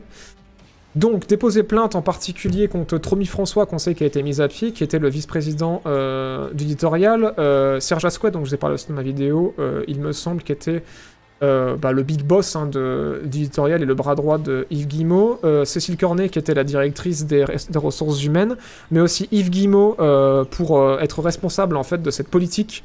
Parce que si même lui, visiblement, il aurait rien fait de tel, c'est lui qui a voulu à tout prix garder les talents à n'importe quel prix et qui a fait que les RH qui sont coupables pour, pour le fait d'avoir cautionné tout ça n'ont fait qu'appliquer ces directives en protégeant justement les personnes que j'ai citées précédemment et d'autres, et aussi euh, faire un, dépôt de plainte contre Ubisoft au global en fait, de manière générale, euh, déposer une plainte contre Ubisoft en tant qu'institution. Euh, donc voilà, donc du coup c'est cool parce que c'est vrai qu'on le sait, il y a eu du changement, il y a, y a beaucoup de têtes qui ont été coupées chez Ubisoft et tous ces gens-là ont été mutés, ont été mis à pied ou ont démissionné, mais ils ont eu un comportement quand même euh, qui nécessiterait de, voilà, de, de passer devant un tribunal, euh, parce que c'est pas normal. Euh, de toute façon. Et en plus de ça, c'est aussi rassurant de voir que malgré tout ce qu'on pense, que voilà, les développeurs de, jeux vidéo, on sait qu'ils ont, développeurs et développeuses, ont, peur en fait de témoigner, parce que voilà, le... même si ça embauche des milliers de personnes à travers le monde, beaucoup ont cette conception que le jeu vidéo c'est tout petit, et que si tu te fais blacklister par une boîte, tu vas te faire blacklister par beaucoup d'autres, et ils veulent pas, euh, voilà, euh, se faire, euh, se faire mal voir par les supérieurs, et on a eu des histoires comme quoi des gens qui faisaient partie ouvertement de syndicats se sont fait rapidement expulser de boîtes euh, pour des raisons éclatées au sol, quoi. De voir que, voilà, au moins anonymement, les gens n'ont pas peur de témoigner et, euh, de voir que, ouais, Solidaire Informatique a réussi à mettre en place euh, une espèce de. de de, collectif en fait qui, euh, qui permettent en fait euh, à n'importe qui d'aller témoigner euh, anonymement s'il le souhaitait et sans, euh, sans avoir à payer de frais de justice, euh, euh, voilà, ou sans peur d'être euh, d'être mis trop en avant et, euh, d'avoir potentiellement un impact sur leur carrière euh, pour avoir euh, pour avoir témoigné. hein. C'est un peu triste, mais c'est une réalité et du coup voilà, c'est une note un petit peu triste pour cette fin d'émission, mais c'est quand même positif de voir que ben voilà, il y a, y a un syndicat qui a réussi à convaincre des devs de, de se rassembler pour faire quelque chose et pour ne pas en rester là. Voilà, voilà. Putain, la transformation de l'émote commissaire, elle est géniale. J'avais pas vu. Euh... Ah putain, j'avais pas vu la réaction de Black Kilder sur la, news d'avant. Euh, pour moi, ce jeu est une honte. Tom Clancy était pour moi une franchise que j'adorais et un jeu tactique euh, réaliste dont j'accrochais à l'univers. Aujourd'hui, la franchise n'est plus de marketing que du faire. Ouais, non, c'est sûr. Après Tom Clancy, oui, c'est vrai. C'est vrai qu'à la base, c'était pas mal ça, ouais. Mais bon, on verra. Peut-être que ça va changer. Hein. Peut-être que ça va changer. Mais c'est vrai que maintenant, Tom Clancy, c'est un peu. euh, je pense que Ubi s'en sert comme d'une marque plus qu'autre chose, quoi. Euh, pensons à faire une vidéo horreur cette année. Oui, bien sûr. Alors, je sais pas dans quelles conditions, mais, euh, mais on refera ça. On fera ça. Bon, bref. Euh, c'est le moment du générique. Ne partez pas parce qu'on va aller raid quelqu'un.